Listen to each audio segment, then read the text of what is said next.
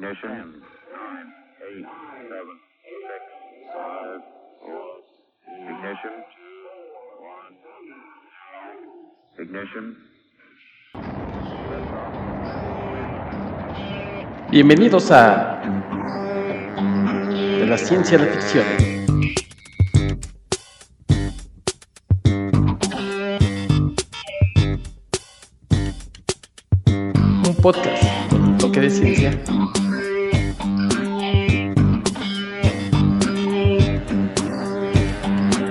Mucho de ficción.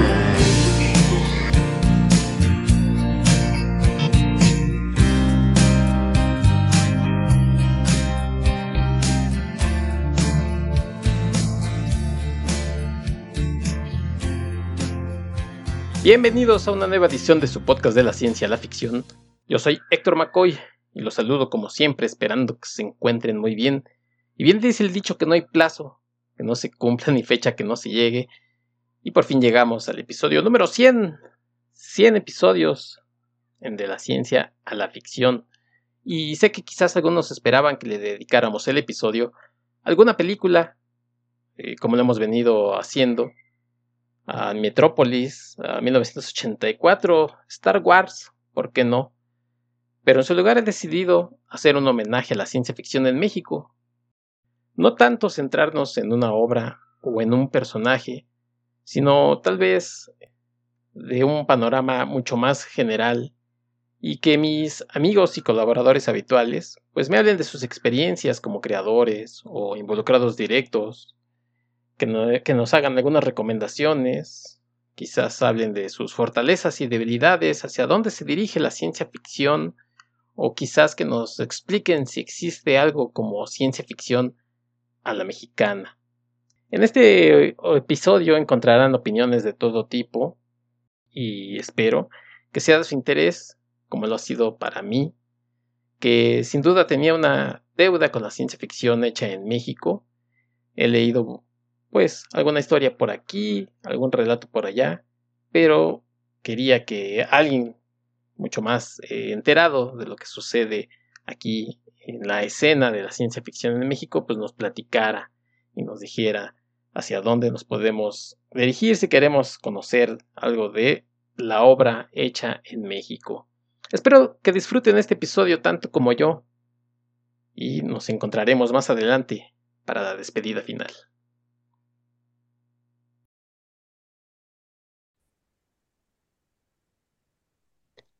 Y está de nueva cuenta con nosotros Francisco Espinosa, que nos tenía abandonados, anda de giras artísticas, la gente lo aclama, pero ya está aquí nuevamente. Francisco, ¿cómo estás? No mientas, don Héctor, no, yo no vengo porque no me invitas, si no, tú sabes que aquí estaría todas las semanas, pero como tienes tus consentidos, a mí nomás me hablas cuando alguien te dice que no. Es más difícil encontrarte a ti que a Mick Jagger. Este, para una no, ¿cómo no? Jamás, señor. Yo, es más, yo ni salgo, fíjate. ¿Tú ni sales de tu casa? Me hablas y me dices, en cinco minutos nos conectamos, yo estoy aquí en cinco minutos, señor. y lo sabes, te aprovechas, fíjate. Te aprovechas del límite, dicen por ahí. Exactamente, te aprovechas. bueno, ahora sí que. ahora sí que no te conocías trenzas, mi estimado Francisco. Es que la, la güera de rancho es la güera de rancho.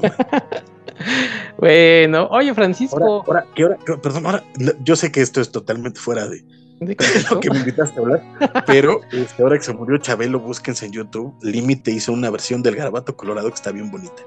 Ok. Tiene un homenaje a Chabelo que es un discazo. Chabelo. perdón, en homenaje a Chabelo, hay un, hay un, este, hicieron el hijo produjo un, este, un, un homenaje a su papá. Ajá. De pronto tienes ahí rolas de Alex Intec, de Límite, de Pedro Fernández, de Saúl Hernández, de La Lupita. Discaso, discaso. Búsquenlo, la neta, recomendabilísimo. Bueno, pues ahí está la, además la recomendación de, Francisco, off topic, dicen por ahí. Es que vamos a hablar de, de, la, del, de lo puro nacional, man mecanismo acá del, de la cepa, de la sangre, del nopal. Exacto. Entonces, se me ocurrió. Salió. Ahora sí que de la manga, ¿ves los recursos que tienes? Es que de pronto me obsesiono con ciertas cosas, como se me murió Chabelo en paz descanse el señor. Ya van como tres veces que me aviento la trilogía sagrada de Chabelo y Pepito. ok. Que, consta de Chabelo Pepito contra los monstruos, Chabelo Pepito Detectives y, eh, Pepito la, lámpara maravillosa. La lámpara maravillosa.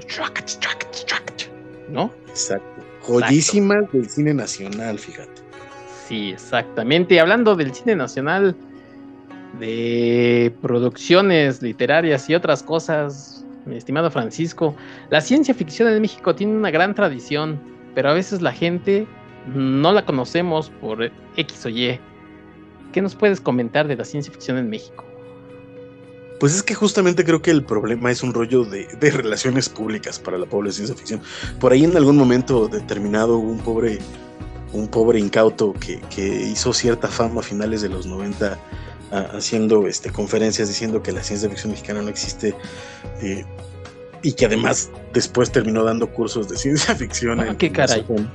Exacto, este, saludos a Ricardo Bernal, que, que pues era, era, una, era un, absoluto sinsentido lo que decía, porque la ciencia ficción en México existe y afortunadamente es muy sana, ¿no? Este, por supuesto, lo más popular, y es parte de, nuevo del, problema de las relaciones públicas que tiene la ciencia ficción en México, es que estamos muy acostumbrados a pensar en, en esta eh, sátira muchas veces o en este eh, género burlón, ¿sabes? En la nave de los monstruos con piporro, eh, peleándose con estas botargas locas o con clavillazo, este, viajando a la, luna, etcétera. Que no, que no son malos ejemplos de ciencia ficción, by the way.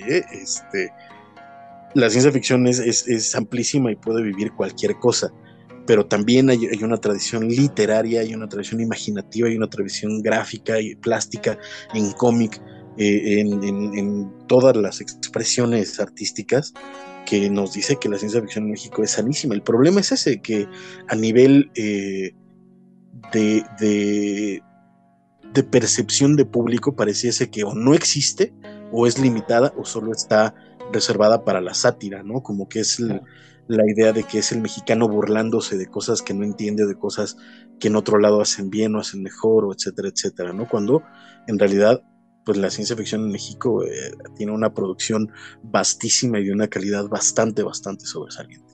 Y no es, no es el único eh, subgénero que, de la que hay en gran producción, o sea, está el, horror o la fantasía, que también se hacen mucho, pero muchas veces la gente lo identifica más, pues, con lo que tenemos más a la mano, que son las producciones gringas, ¿no? Entonces dice, es que ellos sí lo hacen bien y aquí a lo mejor no lo hacemos, o, o lo hacemos mal o no lo hacemos, ¿no? En el mejor de los casos. Entonces, a lo mejor. Ajá, dime. Perdón, termina, termina, disculpa. No, no, no. Y entonces nada más era el comentario que, que a lo mejor cree que, que, cosas como la ciencia ficción son ajenas porque tienen que ver con, con cosas que a lo mejor pensamos que no entendemos como es ciencia. Correcto. Es que no es tanto que no lo entendamos, porque de hecho en México hay afortunadamente casos ejemplarísimos de,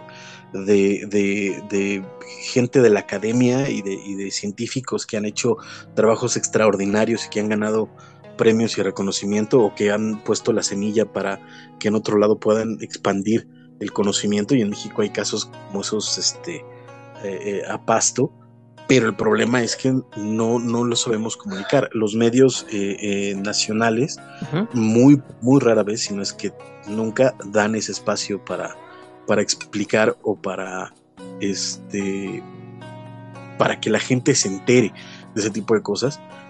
Pero lo que sí es cierto es que lo que no somos es un país que produzca tecnología o que produzca, eh, que tenga como esta de nuevo, a pesar de, por ejemplo, la gran altísima calidad educativa y, este y de y de y técnica que tiene, por ejemplo, el Politécnico Nacional eh, y otras escuelas que, lo permiten. No, no, somos o no nos entendemos como un país que produce tecnología, incluso que produce ciencia.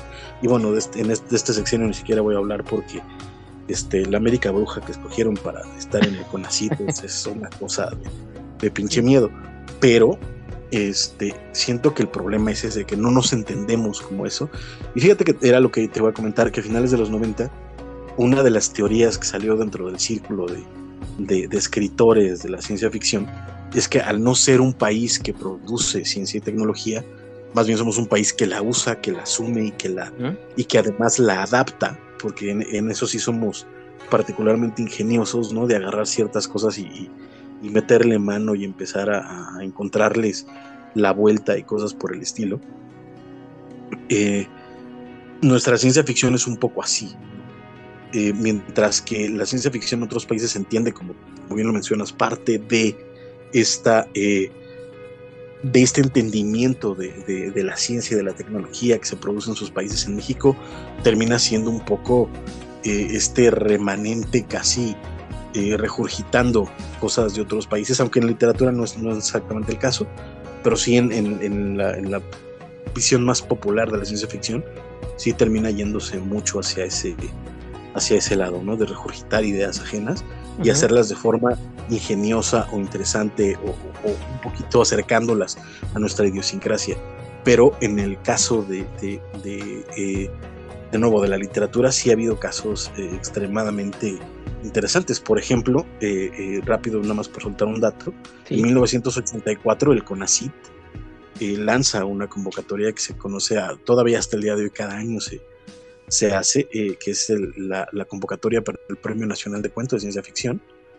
Eh, y durante muchos años estuvo patrocinado por el CONACIT hasta que de pronto se separa y ahora lo hace el gobierno de, Puebla o cuando una institución en Puebla, no recuerdo, creo que es la Universidad de Puebla. Este, se hace todavía, ahora ya es de ciencia ficción y fantasía, ya no es exactamente limitado a la ciencia ficción, pero la idea es que era de, cuento de ciencia ficción y divulgación científica. Y desde 1984 al día de hoy estamos hablando de más de 35 años, ya casi 40 años, este, que se está haciendo, eh, que tenemos un cuento todos los años ininterrumpidamente ganando este, este concurso. Excepto el tercero, que lo declararon desierto para para pesar de mucho, porque eh, en realidad él lo iba a ganar, un cuento maravilloso que se llama El que llevó al Metro Pino Suárez de, de, Arturo César Rojas, pero como era un poco este, irreverente y usaba muchas palabras soeces y muy urbano, de pronto dijeron, no, no, ¿cómo le vamos a dar este premio a este muchacho? Entonces lo declararon desierto, pero le dieron una, una mención honorífica a, el que llegó al Metro Suárez. Lo pueden encontrar en internet muy seguramente. Si lo buscan, el que llegó al Metro Suárez, ahí está. Oye, y esto que mencionas me parece muy interesante, que a lo mejor la gente que nos escucha ni enterada, ¿no? Que, universidades de, por ejemplo, lo que decías de Puebla o en Guadalajara, en, Zacatecas, aquí en, la Ciudad de México a veces se dan talleres o cursos sobre ciencia ficción en, las facultades, no sé, pero es lo que yo decía con esta tradición, ¿no? De que tenemos y que muchas veces no sabemos que existe. Correcto. De hecho, eh, en, la Ciudad de México hay una, hay un, es un grupo de fans en realidad que tiene muchos años reuniéndose que se hacen llamar la tertulia de ciencia ficción. Sí. Este, e, ellos, de, digamos que de este grupo, surgen gente que creo que al día de hoy siguen teniendo talleres literarios semanales, este, dos o tres veces a la semana incluso y este y se siguen reuniendo. Eh, pueden, muy seguramente si los buscan en Facebook, hay, hay grupos del taller de cuentos de ciencia ficción y podrán, y podrán entrar. Y hay gente ahí este, ganando lugares, publicando en revistas, ganando concursos, etcétera. En, México también, por ejemplo, lamentablemente fue muy corto el tiempo, pero la, la o sea, imagínate, hay, hay una, este, ahí en México hubo, creo que ya no, ya no, ya no funge, pero hubo en México una asociación mexicana de ciencia ficción y fantasía. Eh, y por, por manejes de la asociación, eh, convenció a la UAM para eh, conseguir el premio Calpa, el premio de ciencia ficción, y se dieron varios durante algunos años. Por ahí entre ellos ganó Ruido Gris de Pepe Rojo, fue el primer ganador del premio Calpa. Creo que fue el primero. Este, y ese cuentazo maravilloso que ahorita de hecho lo pueden encontrar en la colección de Vientos del Pueblo de, Fondo de Cultura Económica, que son estos libretitos o, de 15, 20 pesos. Lo pueden encontrar ahí, es Ruido Gris de Pepe Rojo. Está, es un exceso, un cuentazazo. Ok. Hoy, ahí hablando esto de la tertulia, ¿tú formaste parte de ello? Porque creo que Armando Saldaña, que han dado, que se han dado alguna vueltilla por acá, creo que sí formaba parte de ello, Rodrigo Vidal.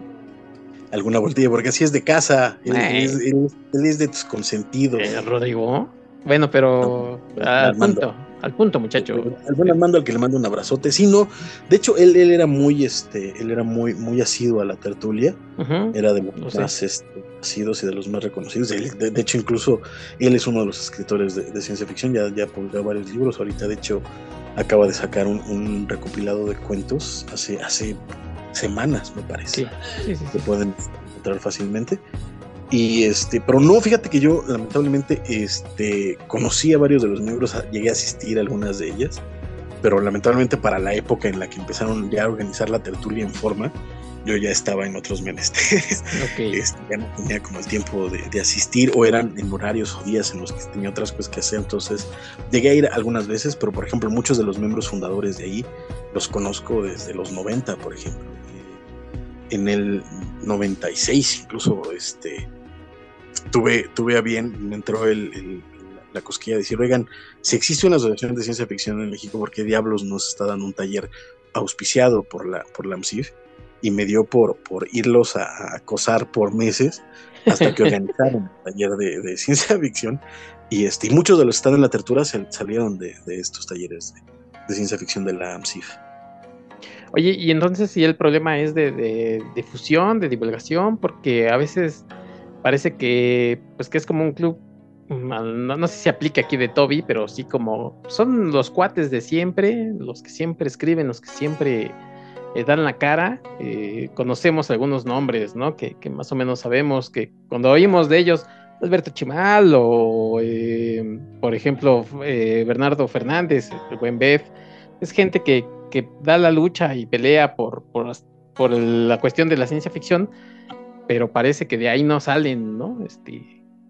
Pero es que fíjate que en cuanto a nombres hay muchos, hay, hay más, y si me lo preguntas a mí, incluso bastante mejores que, los mencionados. Sí. Pero eh, el, lo cierto es eso, vivimos en un país que poco, eh, lamentablemente, y, lamento la generalización así tan a lo, estúpido, pero me parece, eh, me parece válida, vivimos en un país que lamentablemente no se permite o no tiene la costumbre de, reconocer o de, cacarear sus logros culturales, entonces pues menos vamos a ver lo que es nuestra subcultura, porque al final de cuentas la ciencia ficción y los géneros en general son, este, son una subcultura, son, son navegan al, margen de la cultura oficialista, digamos.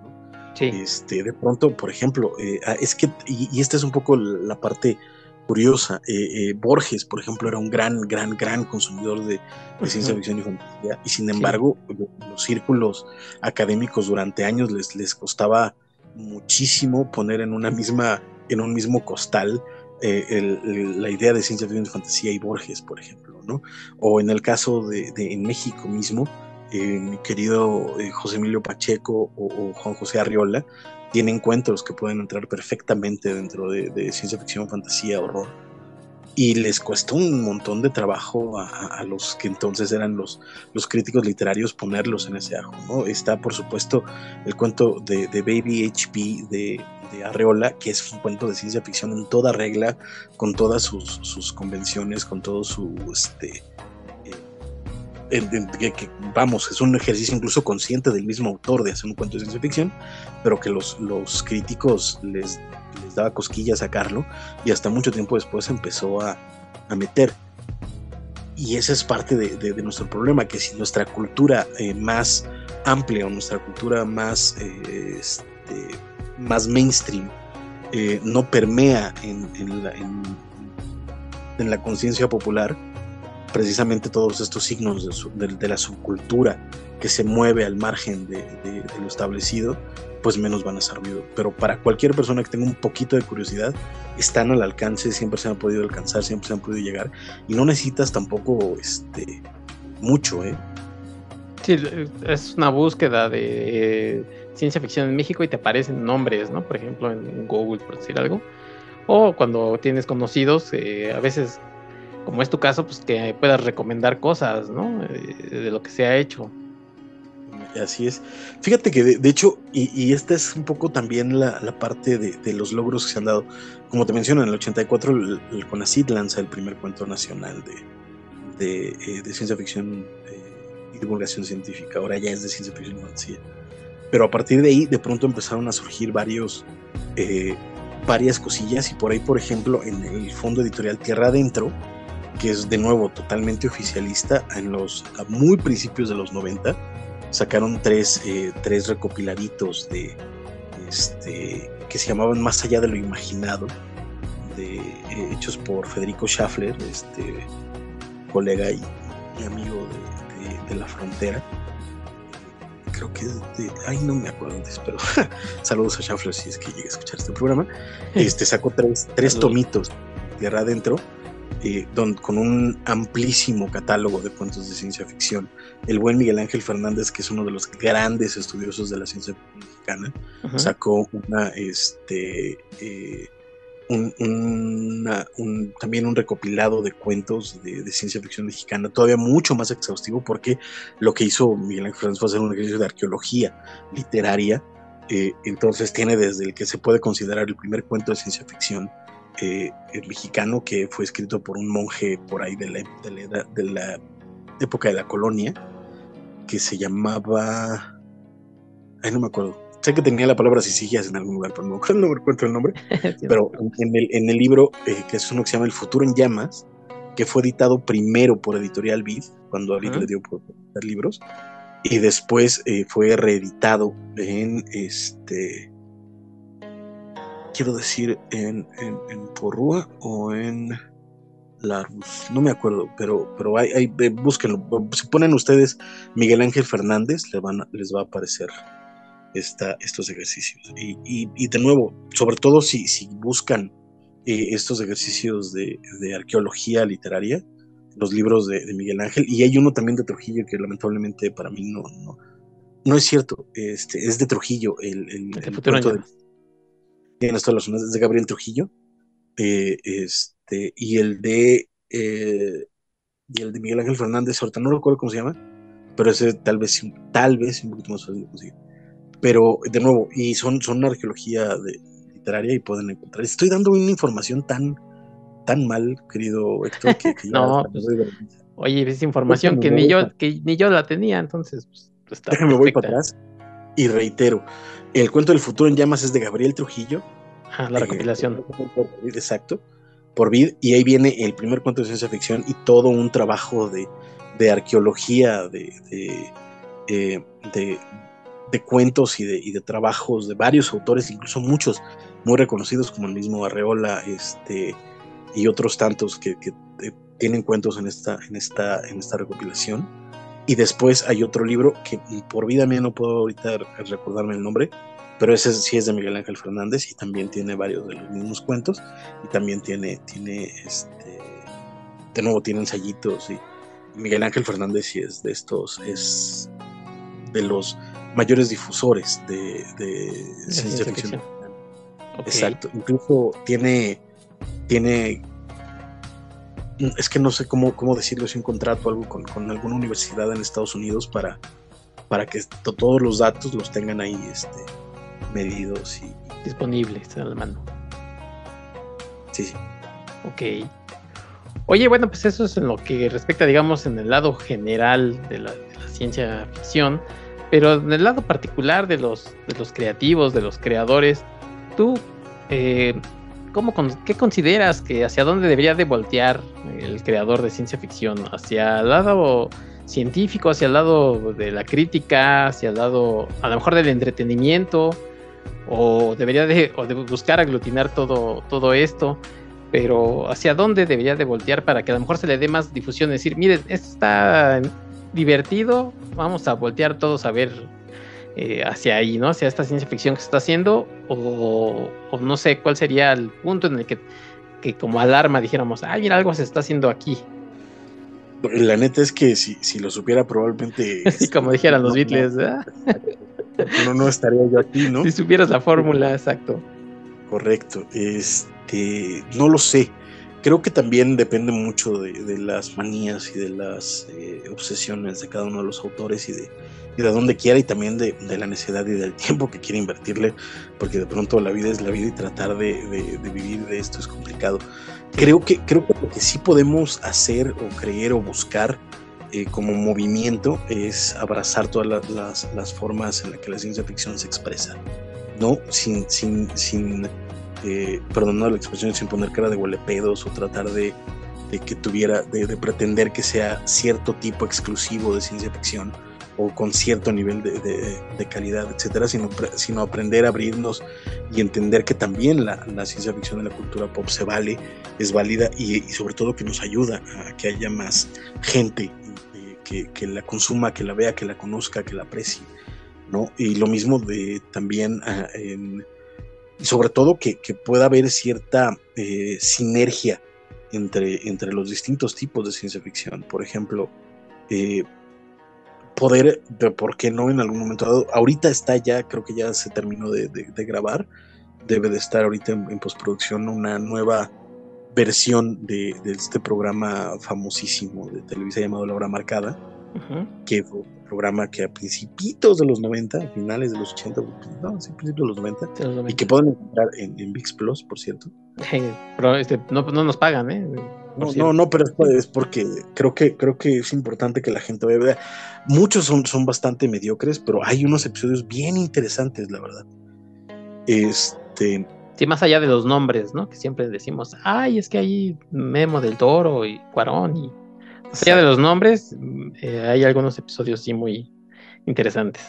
Y que curiosamente en, el catálogo que tienen en VIX, hasta donde yo he visto, y ya llevo, ya me quedan, no, están los episodios ni del Toro ni de Cuarón.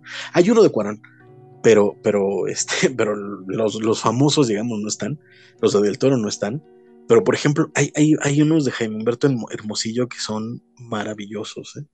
Pero bueno, anyway, este, eh, poder decir, por ejemplo, en el caso de el, Twilight Zone de, de, la Dimensión Desconocida en Estados Unidos, tuvo este, este, esta inteligencia. Rod Serling era un gran escritor, pero de pronto dijo, voy a jalarme a, otro escritor y jaló a Richard Matheson para que escribiera varios de los episodios de Twilight Zone y pues bueno, Richard Matheson es un escritor de ciencia ficción y de fantasía y de horror de, toda la vida. Y eh, ese nombre llevó a mucha gente a empezar a leer eh, ciencia ficción a partir de conocer a Richard Matheson y decir, oye, este nombre me suena. Este, tiene una novela que se llama Soy leyenda, voy a leerla y de pronto empezaron ahí a saltar. Por ejemplo, entonces imagínate que en la hora marcada tuvieras un cuento de, este, de Chimal, un cuento de, de, este, de Mauricio Schwartz, de, de Schaffler, de, de los nombres que están, que están de, de Zárate, de los grandes nombres de la ciencia ficción mexicana, y, que puedan este, tener esta, esta polenización en la población y que puedan decir, ah, oye, este, me gustó mucho esta historia que vi en este programa, pues igual, ¿no? O de nuevo, que de pronto también en las películas, es que también... Ah, es como en México sí es muy difícil saltar de un, de un bando a otro, ¿no? Como que la gente que hace literatura hace literatura, ¿no? Y la gente que hace guion hace guion. Especializa, ¿no? Parece. Exacto, y de pronto son, este, son gremios bien celosos que no se dejan acercarse unos a otros. Qué complicado está también esos asuntos, ¿no? Y, y, y es esto que comentas, que a lo mejor el día que que alguien diga, levante la mano y diga, vamos a hacer estas antologías con, con escritores de, ciencia ficción, pues es cuando se van, cuando van a voltear a verlos.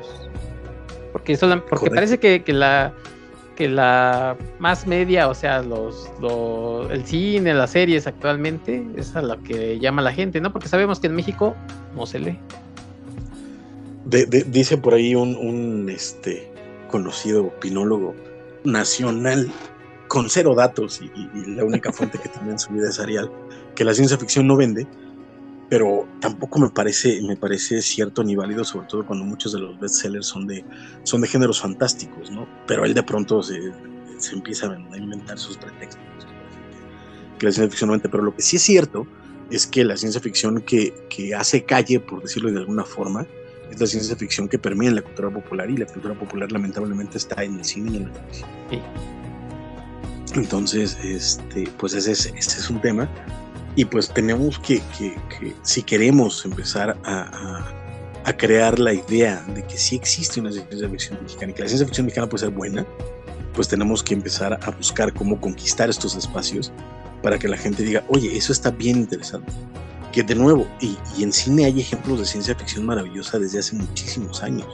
De nuevo, no solo, no, solo en su versión más, este, más satírica, como de nuevo la, nave de los monstruos o, Pepito y Chabelo contra los monstruos, por ejemplo, sino, por ejemplo, hay, hay una, hay una súper súper relevante para los tiempos que vivimos hasta hace poquito, o, todavía estamos medianamente viviendo ya la, cola final, esperemos.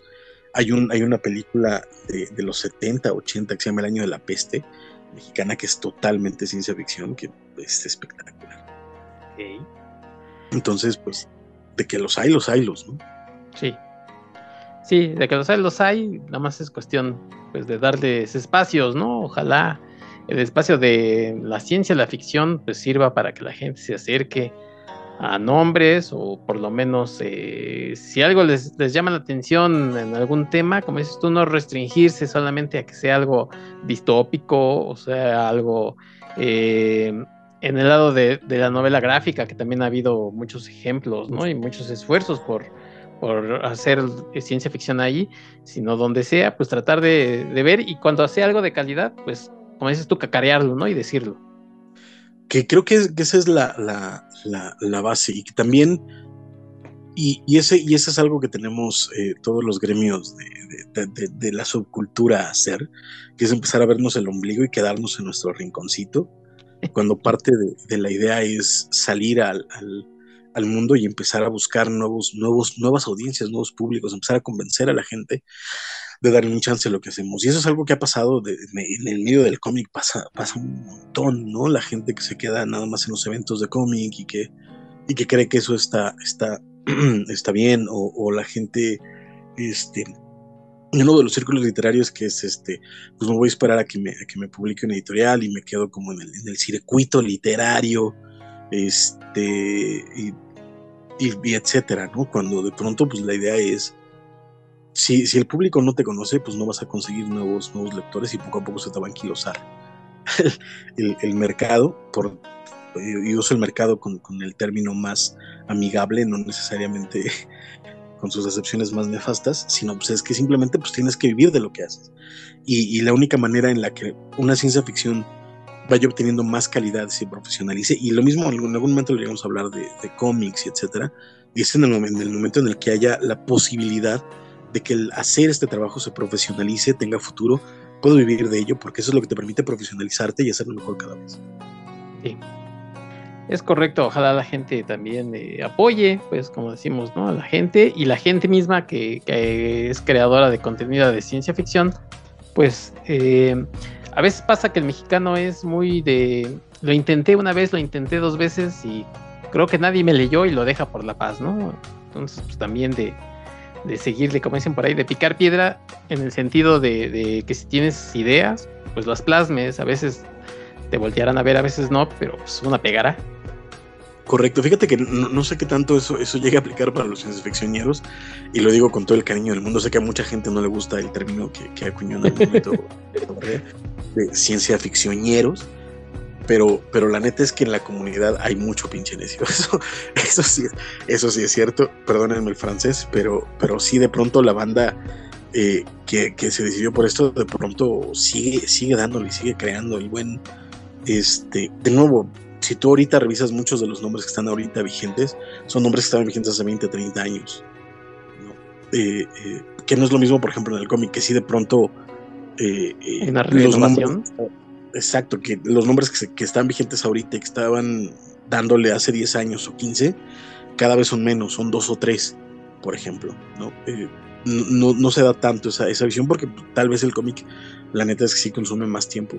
Y bueno, el cine, el problema es que necesitas presupuestos para, para poder crear y eso se vuelve complicado y, pues, bueno, de nuevo la gente tiene que tener una vida, etc. Y eso se vuelve, se vuelve pesado con, con el paso del tiempo. Sí. Sí, ahí también es una relación como simbiótica. Necesitas lana para hacer algo, pero también que te llegue lana, ¿no? Entonces, se, apuestan por otras cosas, eh, otro tipo de, mm, propuestas que, serán más populares, porque pues así, así es la gente, ¿no? También busca. Y el, y, el mercado aquí sí dicho con su, con su eh, significado más, más, más lamentable, ¿no? Que es que, por ejemplo, pues sí, lamentablemente es bien injusto la forma en la que el cine se maneja en este país y, y si no estás compitiendo contra, en, un terreno justo y las mismas este, distribuidoras y las exhibidoras, etcétera, no permiten que, que estos, que otro tipo de, de cine llegue a, tener cierta, cierta penalización sin un presupuesto brutal de marketing detrás, que eso ya significa un estudio, o significa una distribuidora importante, o significa que una sala diga le voy a apostar a tu película, o sea, es, es son un montón de cosas ahí complicadas, este, pero por ejemplo, ahorita la televisión está teniendo un, un auge bien, este, bien interesante por, por legislación todos los servicios de streaming tienen que producir determinada cantidad de, producto nacional al año para poder seguir teniendo una oferta en México. Y por eso también de pronto ves un montón de series, muchas pero otras de pronto, la neta. Pero, este, pero ahí, está esa opción, ¿no? Que, que se puede alcanzar o se puede buscar. Pero de nuevo, también es un medio bien chiquitito, donde es difícil que te permitan entrar, etcétera pero conforme más contenido se requiera, pues más ideas van a, van a necesitar y se puede ir buscando, irse colando en, los, en las rendijas de ese, de ese sistema. Sí. Pero, de nuevo, el chiste es, es, que, que, suceda y que, que, se hagan las cosas. Sí, ojalá alguien por ahí de estos servicios de streaming, del que sea, nos esté escuchando y voltee a ver ¿no? la obra de, de ciencia ficción que hay en México. Estoy seguro que dirán, oye, esto se puede adaptar sin tanto presupuesto. Eh, tenemos las condiciones para filmar este cuento, esta historia, y estoy seguro que, va a ser un hitazo. Habrá historias que se asemejen, y es solamente un ejemplo, ¿no? A Stranger Things, o que se asemeje este, a, no sé, al marciano, lo que ustedes me digan. Debe de haber historias hechas en México, que la gente podría voltear a verlas, que no, que no sabía que existían, y que alguien debería de estarlas produciendo. Fíjate que por ahí, este, y es que de nuevo, no, se trata, de, en, de pronto para los opiniólogos y para la gente en redes, es muy fácil decir, ay, es que tal persona copió, tal persona robó, tal. Cuando muchas veces simplemente son ideas que están en el aire y que el mismo, eh, la misma tensión social o la realidad te empieza a dictar para dónde va. Y por ejemplo, en 1984, el ganador del primer premio Puebla de ciencia ficción eh, fue Mauricio José Schwartz y fue con un cuento que se llama La Pequeña Guerra, que eh, plantea que de nuevo en el futuro la sobrepoblación va a ser que cuando los adolescentes lleguen a una determinada edad se tengan que enfrentar en un coliseo, en una especie de coliseo romano, y los que sobrevivan son los que tienen el derecho a seguir, a seguir viviendo. Y con los años, y con los años empezó a salir Battle Royale en Japón, salió este Hunger Games, etcétera. Y, el mismo Mauricio lo dice, o sea, dudo muchísimo que cualquiera de esos autores haya siquiera leído mi cuento, porque fue un cuento que fue publicado en la revista El Conacit hace un chingo de años, eh, fue publicado en, varias antologías mexicanas, pero que no, no, no cree que haya tenido ese, ese pero es algo que está ahí y que el, mismo site cultural empieza a dictar, pero es un, es un ejemplo, por ejemplo, La Pequeña Guerra es un cuentazo, y lo puedes optar súper bien y entra dentro de este tipo de, de, subgénero de, de, adolescentes matándose unos a otros. Ok, bueno, pues ahí está, ¿no? Entonces la sugerencia que, que se voltee a ver más a la ciencia ficción en México, como en todos lados encontrarán cosas buenas, cosas malas, pero solamente volteando a verlas, a leerlas y a, vivirlas, pues es como podemos saberlas, ¿no? Cuáles son las buenas y las malas. Correcto, o incluso, este, porque me parece un poquito apresurado el juicio de valor. Por supuesto que hay cosas buenas y cosas malas, porque la vida es así, la máxima estorgianiana se mantiene siempre, el 90% de todo lo que se produce es mierda, pero, este, pero más que, que sean buenas o malas, habrá algo que, te, que, a ti te guste o algo que no te guste, pero, pero con un poco de suerte encontrarás esos, esos relatos, esos cuentos, esas historias, esos autores que sí te, que, al leerlos a ti te, te, den cosquillas, ¿no? Yo tuve la, fortuna de encontrarlos cuando, cuando entré al medio y, de todavía disfrutar leyendo de nuevo a Schwartz, Héctor Chavarría, José Luis Zárate. Si, si no conocen a José Luis Zárate, búsquenlo en redes, el hombre se la pasa escribiendo minificciones en Twitter y, en Facebook y tal. Es un escritorazo donde los haya. Tiene novelas fantásticas como, La Ruta del Hielo y la Sal, que fue publicada hace poco por el Fondo de Cultura Económica, que es un, eh, es un es el recuento del viaje del ¿cómo se llamaba el Nabucodonosor? Me parece que era el barco que llevó a Drácula de, de, Transilvania, a Inglaterra. espectacular novela. También fue la ganadora del primer, no, del segundo concurso de novela de ciencia ficción y fantasía de, de Mesif, de, de, Editorial Vid. Este, tiene un, una novela que a mí me parece espectacular que se llama Shanto, novelucha libre. Sí. De, maravillosa y, en fin, y como esas tiene cualquier cantidad de cuentos y de novelas, un escritor brutal. Y de nuevo, hay, hay como ellos también un montón más de, escritores y de escritoras. también. Este, sí, sí, sí. También, sí. Eh, hombres y mujeres que, que le dan a la ciencia ficción y que, bueno, pues a veces son anónimos, pero pues para eso estamos nosotros, ¿no? Para que para darles un poco de visibilidad, lo poquito que se le pueda dar aquí en de la ciencia y la ficción. Francisco, pues yo te agradezco mucho que hayas venido a platicarnos eh, de la ciencia ficción en México, que nos hayas dado algunas recomendaciones para que la gente busque y se haga de su propio criterio de lo que pasa aquí en, México. Y bueno, pues ya sabes que, esta es tu casa eh, y, lo, y lo poco que dure del ya de la ciencia y la ficción, pues te estoy muy agradecido porque siempre hayas estado eh, dispuesto a platicar conmigo. Lo poco que dure, lo, que dures tú, carnal, cuídate. este, es otra cosa. Exacto, pero este, te agradezco como siempre tu invitación. Yo sé que, que no soy de tus consentidos y ahí me invitas cada año bisiesto. Cuando alguien te dice, no, hoy no puedo, ah, pues le voy a hablar al pacto. bueno, este, muchas gracias por todas las invitaciones. Espero, espero haber sido un poco claro y pido mil disculpas porque hoy sí la memoria no me ayudó mucho, tal vez por, por no sé, si, si, por andar tirando Yo sé que te pongo nervioso, pero pues, no le digas a la gente que, a estas horas de la noche andamos en neglige, en videollamada, entonces. ¿Qué te digo? Es que de veras, mano, me sacas. Pero sí, no, pero de todas formas sí pido disculpas por mi Alzheimer y sobre todo, este, sé que de pronto por ahí tiré este, algunas, algunos datos erróneos lo, disculpo, pero, pero creo que pude dar la suficiente información para que busquen, corroboren bien en, Google y sobre todo que, se den una empapada de, la ciencia ficción en México, que, que sepan que se produce, que existe y que además tiene una calidad bastante, bastante importante.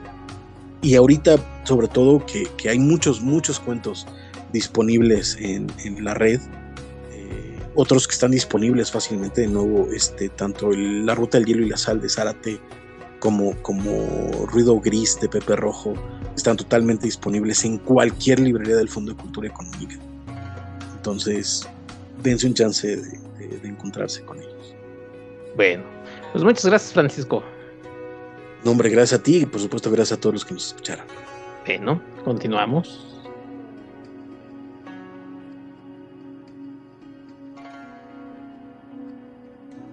Y regresa nuevamente a De la Ciencia y la Ficción, el padrino de esta emisión. Rodrigo Vidal Tamayo, ¿cómo estás? Muchas gracias por regresar después de tanto tiempo.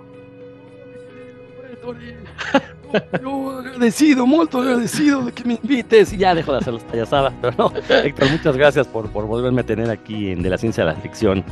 Un muy buen podcast, ¿eh? Si alguien es su primera vez, échense todos los anteriores. Muchas gracias, Rodro. Oye, yo, el tema de hoy, pues es ciencia ficción en México. Yo sé que tienes una opinión muy particular sobre el tema. Yo quisiera empezar eh, estableciendo que la ciencia ficción en Estados Unidos, en Europa, en China, que está tan de moda, debe de tener ciertas características. A lo mejor las diferencias las establece el creador en ese sentido, ¿existe algo que podríamos decir ciencia ficción mexicana? Eh, mira, ya sabes que lo, que te voy a decir es una opinión que tú ya conoces y que ha levantado ámpula entre, pues, entre los fanáticos, tanto de la ciencia ficción en México, tengo la fortuna de conocer a varios, y de los escritores que eh, dicen escribir ciencia ficción, conozco un par y ambos me odian por, precisamente por esto, ¿no? Eh, yo, mira, creo que la respuesta es sí y no. Sí, sí existe porque sí hay una intención por parte de un grupo de autores de escribir ciencia ficción, alejados de eh, la, la, vergüenza bajo la cual han querido esconder al género, pues las autoridades, las élites culturales, vamos, este, siempre se le ha considerado a la ciencia ficción parte de la baja cultura, ¿no? Y sabemos que eso es eh, un, una mentira, no existe ni alta ni baja cultura, hay una sola cultura y simplemente diferentes aspectos en cómo se manifiestan. Entonces, bueno, o sea, existe porque sí, sí hay escritores que manifiestan con toda la intención del mundo escribir ciencia ficción y tú los lees y pues sí, en un nivel formal es ciencia ficción, formal de en cuanto a forma me refiero, ¿no? Y no me refiero a la, o sea, que está escrito pues ya tiene una forma, no. Me refiero a que pues utilizan los tópicos ya clásicos del género, las distopías, los mundos postapocalípticos, el cyberpunk es muy popular, fue muy popular en México a finales de los 90. Eh, sobre todo los cuentos de androides muy en la onda de Isaac Asimov. Pues bueno, por ese lado, pues sí, sí la hay. Pero ya en un nivel conceptual, digo, la hay en un nivel formal. Pero a mí lo que me interesa es más bien la parte conceptual, el fondo. La forma cualquiera puede hacerla, pero creo que eh, escribir ciencia ficción con ciencia de fondo es un poquito más complicado y la verdad es que ahí me he topado con muchas paredes porque no te podría yo dar ahorita un ejemplo de ciencia ficción conceptual eh, bien hecha en el país. Eh, entonces, pues sí, sí la hay en una cuestión formal, en una cuestión conceptual. Yo creo que todavía le falta mucho a los escritores mexicanos para poder realizar ciencia ficción hecha y derecha, entendida como aquella que le dé peso a la parte científica, porque yo siempre lo he dicho, si algo distingue a la ciencia ficción, pues es la ciencia. Claro. Independientemente de, las formas que le puedas poner, y sin ciencia no hay ciencia ficción. y bueno, ciencia aquí entendido, no, no quiero yo que me den clases de ciencia en sus escritos, simplemente que el escritor tenga la cultura científica necesaria para darse cuenta de que lo que está escribiendo está asentada en la realidad, bueno, en una realidad, en la realidad científica obviamente, está asentada en una realidad científica y a partir de ahí extrapolar qué pasaría si, ¿no? Entonces, creo que ahí hay un debate interesante eh, y pues pues esa es mi respuesta, ¿no? Es un poco ambigua, pero creo que es bastante completa. Sí, no, y sobre todo creo que estamos más o menos en la misma sintonía, yo también opino un poco lo mismo que tú, que debe de tener ciertos elementos como el, elemento de la ciencia, ¿no? Porque a veces, no sé si estés de acuerdo conmigo, se confunde un poco ese realismo mágico, que es muy común en la literatura latinoamericana sobre todo, con, una especie como de realismo científico, ¿no? Porque le meto un robot, nada más digo, son, son tres robots, ya creo que es ciencia ficción, ¿no? Cuando no explico eh, cuáles son sus mecanismos o para qué va a funcionar. Alguna vez tú y yo lo platicamos en el primer episodio. Eh, la ciencia ficción va mucho más allá de, nada más presentar elementos eh, científicos, sino a lo mejor hacer alguna crítica, que sería lo, más interesante. Entonces, ¿Tú crees que, por ejemplo, el, creador de ciencia ficción en México le hace falta meterse a, esa parte, a la parte de la ciencia? Mira, e, esa es una pregunta compleja. Puedo decir por qué. Eh, para poder responderla, primero tendremos que decir qué entendemos por ciencia y qué estoy diciendo yo cuando digo que a la ciencia ficción mexicana le hace falta una parte conceptual. Creo que en el imaginario colectivo la ciencia son estos artilugios tecnológicos que nos traen una forma de progreso. No voy a decir si es un buen o mal progreso, pero es una forma de progreso. ¿Tecnología te refieres? Sí, tecnología, vacunas, eh, una mayor esperanza de vida, mejor calidad de, alimentos, mejor, mayor producción de alimentos. O sea, eso es la ciencia para el imaginario colectivo. Sí. Pero si nos vamos ya a la parte conceptual de la ciencia. No, la ciencia en realidad es el caminito para llegar a un nuevo conocimiento. Claro. Entendiendo conocimiento como una, un entendimiento de una realidad aparentemente objetiva. ¿no? Una, algo que está allá afuera, nosotros atisbamos, ah, es así, lo describimos, ¿no? Digo, esto es una idea muy burda porque realmente la ciencia no, no funciona así y no existe una realidad objetiva como tal, pero eso ya son terrenos especulativos de la filosofía en los que no me voy a meter ahorita. Entonces, bueno, Eh, eh, mira, si tú lees, por ejemplo, una obra estadounidense más o menos reciente, Hail Mary, de Andy Weir, el autor del Marciano. Sí. Una novela que recomiendo ampliamente. este, tú te vas a dar cuenta que es ciencia ficción hecha y derecha, no solo porque la, obra habla de un viaje espacial y sale una nave espacial que nos logra, logra llevar a un humano a otro sistema solar, sino porque en la novela el personaje humano se intenta comunicar con un extraterrestre. Entonces busca un método para hacerlo y para entender eh, cómo el otro, el otro entiende la realidad ambos personajes intentan llegar a un punto medio para poder comunicarse y compartir conocimiento. Ahí está lo interesante, ahí la parte científica no es la nave espacial, e, eso no existe, eso es producto de la fantasía. La parte científica es el método para lograr comunicarme con un ser de otro planeta que tiene otro entendimiento, que tiene sentidos diferentes, que tiene una forma de, percibir la realidad y de entenderla muy diferente a la nuestra es padrísimo, es, similar a lo que vimos en la película esta de The Arrival. Eh, la del cuento de Ted Chiang, no la de Charlie Sheen, que también es muy buena. Este, pero a mí me gustó más cómo lo resuelve aquí en Hail Mary, porque es más científica la estructura, mientras que en, la película de, Han Llegado, no, ¿sí, le pusieron Han Llegado en español, The Arrival? Bueno, eh, mientras que esa película es, un enfoque más antropológico, sí. acá es un enfoque más, más científico duro.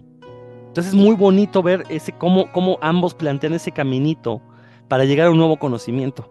Allí está la parte científica. No es la nave espacial, no es el hecho de que en la novela eh, algo se está comiendo al sol o está haciendo que el, sol emita menos energía. No, eso es fantasía.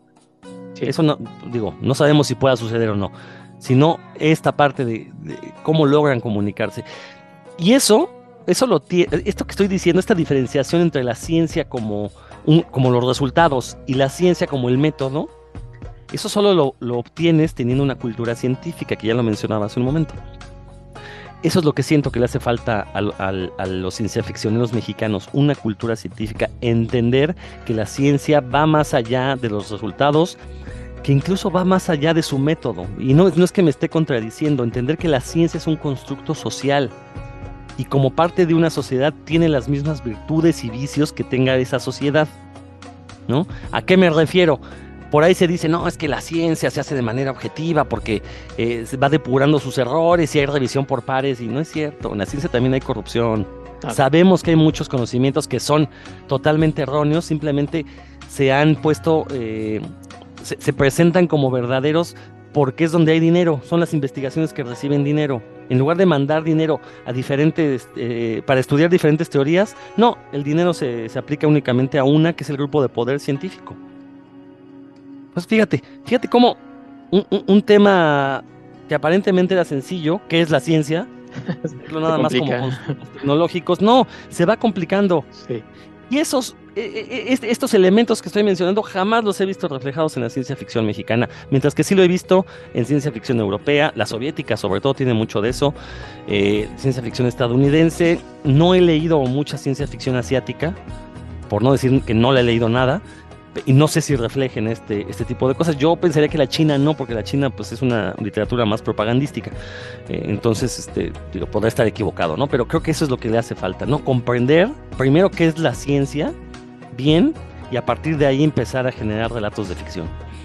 Oye, me parece bien interesante este que hayas mencionado Andy Weir. Yo, yo hablaba con Vanessa Ugaldi, con quien hice el episodio de El Marciano, y yo decía, esta me maravillaba que en esa historia tomaban ese conocimiento científico y podían aplicarlo, porque no solamente es ir a la escuela y conocer eh, fórmulas, sino de una vez que tienes ese conocimiento, cómo lo puedes aplicar. En este caso del personaje eh, de Mark Whitney, con estos conocimientos que tenía, era capaz de sobrevivir en otro, en otro planeta, o sea, la ciencia aplicada. En, este caso de, de Andy Weir, pues, es un científico que se convirtió prácticamente en escritor. ¿Tú conoces algún científico en México que se haya convertido en escritor de ciencia ficción? Mira, de tiempo completo no, pero conozco muchos este, sí, gente que ha estudiado carreras científicas, independientemente si se dedica o no a la investigación, que, le han entrado a la, a, la, a la, literatura de ciencia ficción. De hecho, la Facultad de Ciencias de la UNAM te, solía tener un concurso de relatos de ciencia ficción dirigidos a su comunidad. Eh, bueno, era abierto a todo público, pero obviamente los que más participaban era gente de la Facultad de Ciencias, que ahí dan la carrera, eh, la carrera de física y de biología, matemáticas y algunas más de ciencias aplicadas, ¿no? Entonces, este, sí, sí, sí, sí conozco varios. Aquí, eh, ahí el problema es el otro extremo. la persona que estudió ciencias, que tiene una educación formal en ciencias, pero que no sabe cómo escribir lo veías en, los cuentos ganadores, sí, eran cuentos interesantes, cuentos chispitas, pero les faltaba toda la cuestión formal literaria. Ajá. Eh, y por el contrario, los que, los que vienen de las áreas de humanidades, de literatura, pues les falta, la, como ya dije, la cultura científica. Pero insisto, no porque sean estudiantes de ciencias tienen cultura científica, ¿eh? Por lo que te acabo de comentar, también uno entra a las carreras de ciencias con una idea, por ejemplo, la mayoría de los biólogos, y yo me sumo a ellos, eh, yo también pensaba eso. Muchos estudian biología porque no van a ver matemáticas. ¿no? Y porque quieren ir a salvar ballenas y, cuidar a las tortugas y acariciar este, eh, manatíes. Y no, ya que llevas cursos el primer semestre, pues te topas con la realidad. La biología es una ciencia dura, hecha y derecha, y hay que saber de matemáticas. Sí, muchas de las matemáticas, afortunadamente, o las ves de manera implícita o vas a ver las matemáticas necesarias para la materia que estés cursando.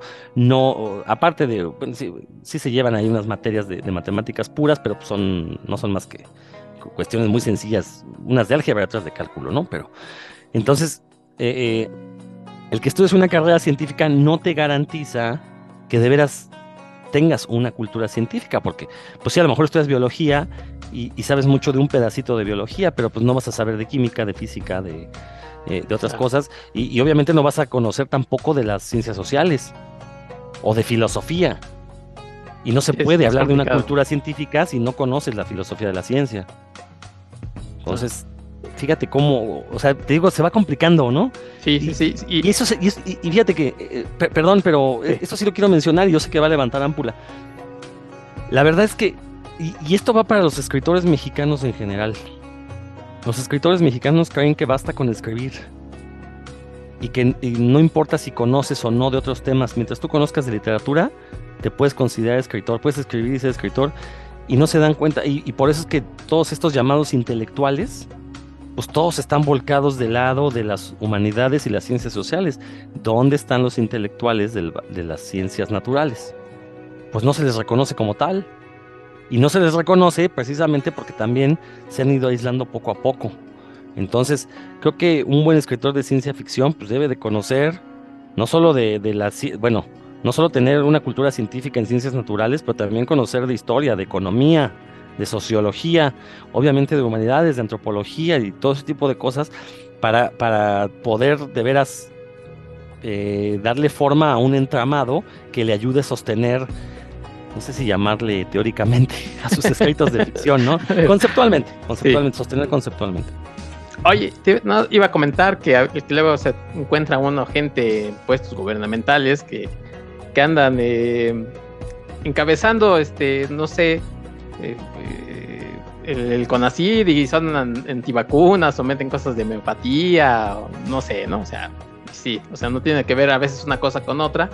Pero, oye, esto, esto que mencionas que, que entre más conocimientos tengas, pues mejor a la hora de, crear algo. Eh, también tiene que ver con que en México, creo yo que, leemos poco de, casi nada, por decir ciencia ficción, es un tema, es un subgénero de nicho y aparte de hablar de ciencia ficción en, México o mexicana, pues todavía peor, ¿no? Porque los que a veces le entramos a la ciencia ficción te preguntan, oye, recomiéndame algo de México, y dices, ah, caray, pues conozco dos, tres nombres de, rebote, pero pues tampoco le entro, o sea, de por sí se lee poco y, de nicho a veces mucho menos, ¿no? Eh, ¿Tú crees, por ejemplo, también el, otro lado ahora del, del espectro, es decir, los espectadores? Eh, digo yo, se lee poco de ciencia ficción, pero sí se ve mucho, se ven muchas las películas, se ven muchas series. Pero ¿tú crees que también los espectadores estén capacitados para sacar un análisis eh, de, esas propuestas. Eh, me refiero a que, que, tengan esas lecturas y puedan entender, no, sé, la crítica a un gobierno, a la sociedad, a lo que se está planteando. ¿Cómo ves tú al, lado del espectador? Híjole, me haces una pregunta para, para hacerme ver soberbio. Héctor, es una pregunta tramposa, no, pero es una muy buena pregunta. Mira, dices algo muy cierto, en México no se lee, es una realidad, ¿no? Sabemos, eh, varían las cifras entre 3 y 7 libros al año, ¿no? De que la lectura promedio mexicana. Digo, las optimistas son de 7 libros al año, las pesimistas son de 3 libros al año. Eh, entonces es cierto, no se lee. La mayor parte de la cultura la obtiene la gente del cine, la televisión y ahora de las redes sociales, ¿no? Y sobre todo este de TikTok.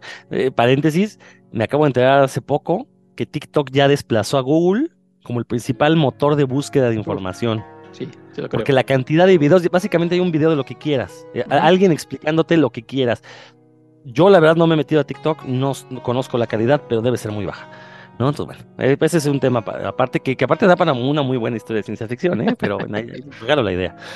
Este, eh, entonces sí, y, y, como dije, ¿no? La cultura la, la obtiene el mexicano de la televisión, del cine, y viene pasada por un filtro terrible que son los Estados Unidos. La mayor parte de nuestra cultura pop viene de los Estados Unidos, ¿no? Las, eh, las, series televisivas estadounidenses, el cine estadounidense.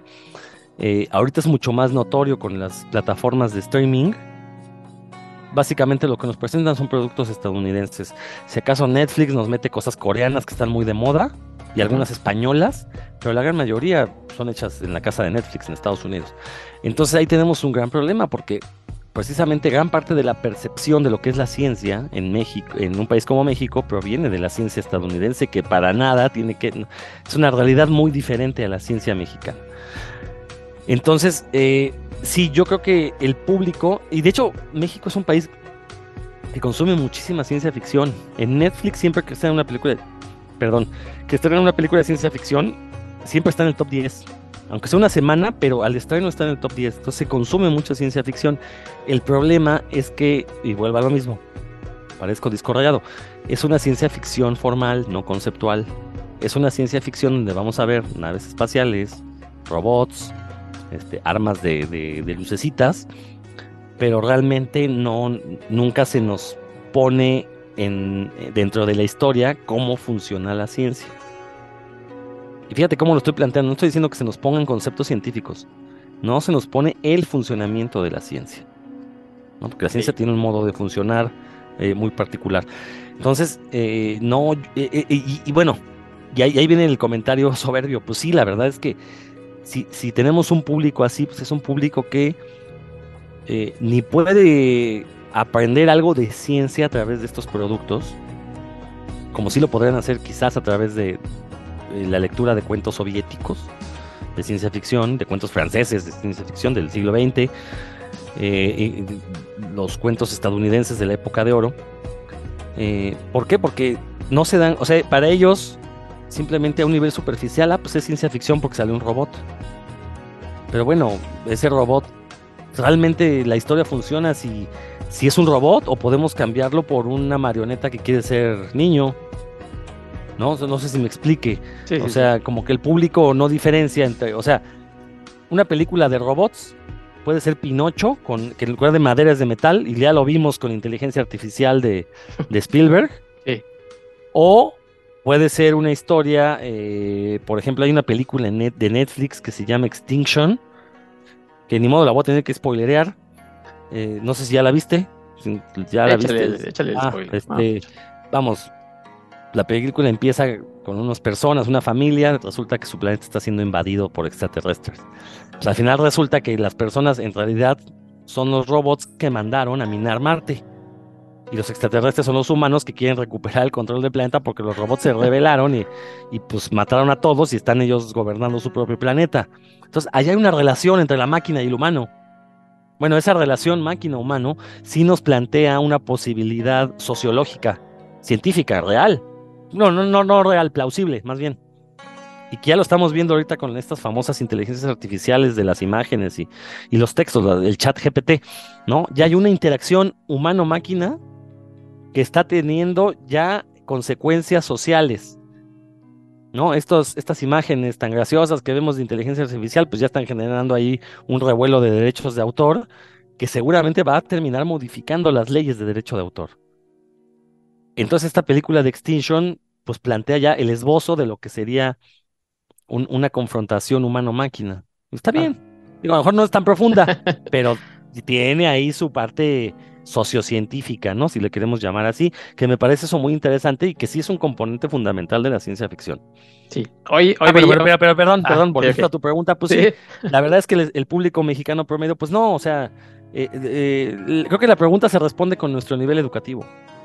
¿no? Simplemente no hay un nivel educativo que nos permita tener en lo general, digo en lo general, porque sí, en lo particular hay lumbreras de la crítica, pero en lo general hacer una crítica y comprender que la ciencia ficción debe ser un, género que hable del aquí y el ahora, quizás utilizando analogías, alegorías y metáforas fundamentadas en la ciencia, y, en el, y cuando, insisto, cuando digo ciencia me refiero al método, no, al método científico, porque eso no existe, sino a la forma de, en la que se valida la ciencia como conocimiento, pues no, está muy complicado, la verdad, ¿no? O sea, es, difícil, e insisto, todo parte de que no tenemos una cultura científica. Ok. Oye, Rodolfo, hablando de esta creación de contenidos en streaming, eh, pensaba, es sintomático, por ejemplo, que cuando, cuando se piense en historias, pues obviamente están arcos o están estas series, ¿no? Es, un reflejo del México que se vive, pero también es un reflejo que, no haya historias de ciencia ficción creadas aquí, ¿no? O sea, eh, pienso, por ejemplo, en, Diablero, creo que era de esta de, de Hagenbeck. Pues sí, estaba, estaba bien hecha, padre, pero creo que sí es un síntoma que no existan eh, historias de ciencia ficción actuales cuando a lo mejor todavía seguimos pensando en que la ciencia ficción es la de la nave de los monstruos o la del santo, ¿no? A lo mejor la gente quiere ver ese tipo de ciencia ficción cuando a lo mejor ya dimos eh, pasos hacia adelante, ¿no? No sé, eh, me refiero, te digo, a esta creación de contenidos en streaming. Mientras no exista, a lo mejor es porque no hay, no hay eh, estas historias que se pudieran reflejar en esos, en esos servicios que puedan competir con, con eh, ya sea los Estados Unidos o, los de otros, otros lugares, en Alemania también se ha hecho muy buenas historias de ciencia ficción, ¿no? Entonces, esta creación de contenido a lo mejor es sintomático que no veamos ciencia ficción hecha en México. Digo, también es una pregunta muy, muy compleja. Eh, hace un par de años se estrenó una película antológica llamada Aztec eh, se presentó como una gran película de ciencia ficción, eh, muy similar a lo que fue México Bárbaro, una colección de cortos de terror. Bueno, Aztec pretendió ser lo mismo con, historias de ciencia ficción. El gran problema es que la mayoría de los eh, autores a los que invitaron, pues era gente que te, dabas cuenta que o no sabía que era de ciencia ficción o no le interesaba, salvo un, un par de excepciones.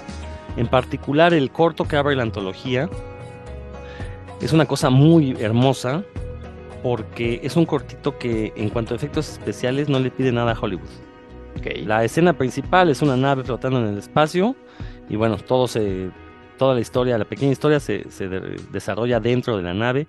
Sí, efectivamente tiene una influencia muy grande de Alien, de Event Horizon, como que de ahí sacaron toda la estética, ¿no? Pero lo que deja claro ese cortito es que si es posible hacer ese tipo de materiales, claro, son muy caros. Eh, no lo voy a negar. Eh, entonces, ¿cuál es la opción? ¿Cuál podría ser la opción para los creadores de contenido mexicano? Pues irse por historias, eh, no necesariamente la ciencia ficción tiene que hacerse en el espacio o con naves espaciales. La ciencia ficción se, puede hacer en los precarios laboratorios de investigación que tenemos en México. simplemente hay que echarle un poquito de ingenio. por ejemplo, incluso se puede tomar a chunga, ¿no? Y, parodiarla, eh, tomando las grandes pifias de la ciencia mexicana. Por ahí hay ejemplos como eh, un, caso que fue tristemente famoso, el Capitán Gravedad.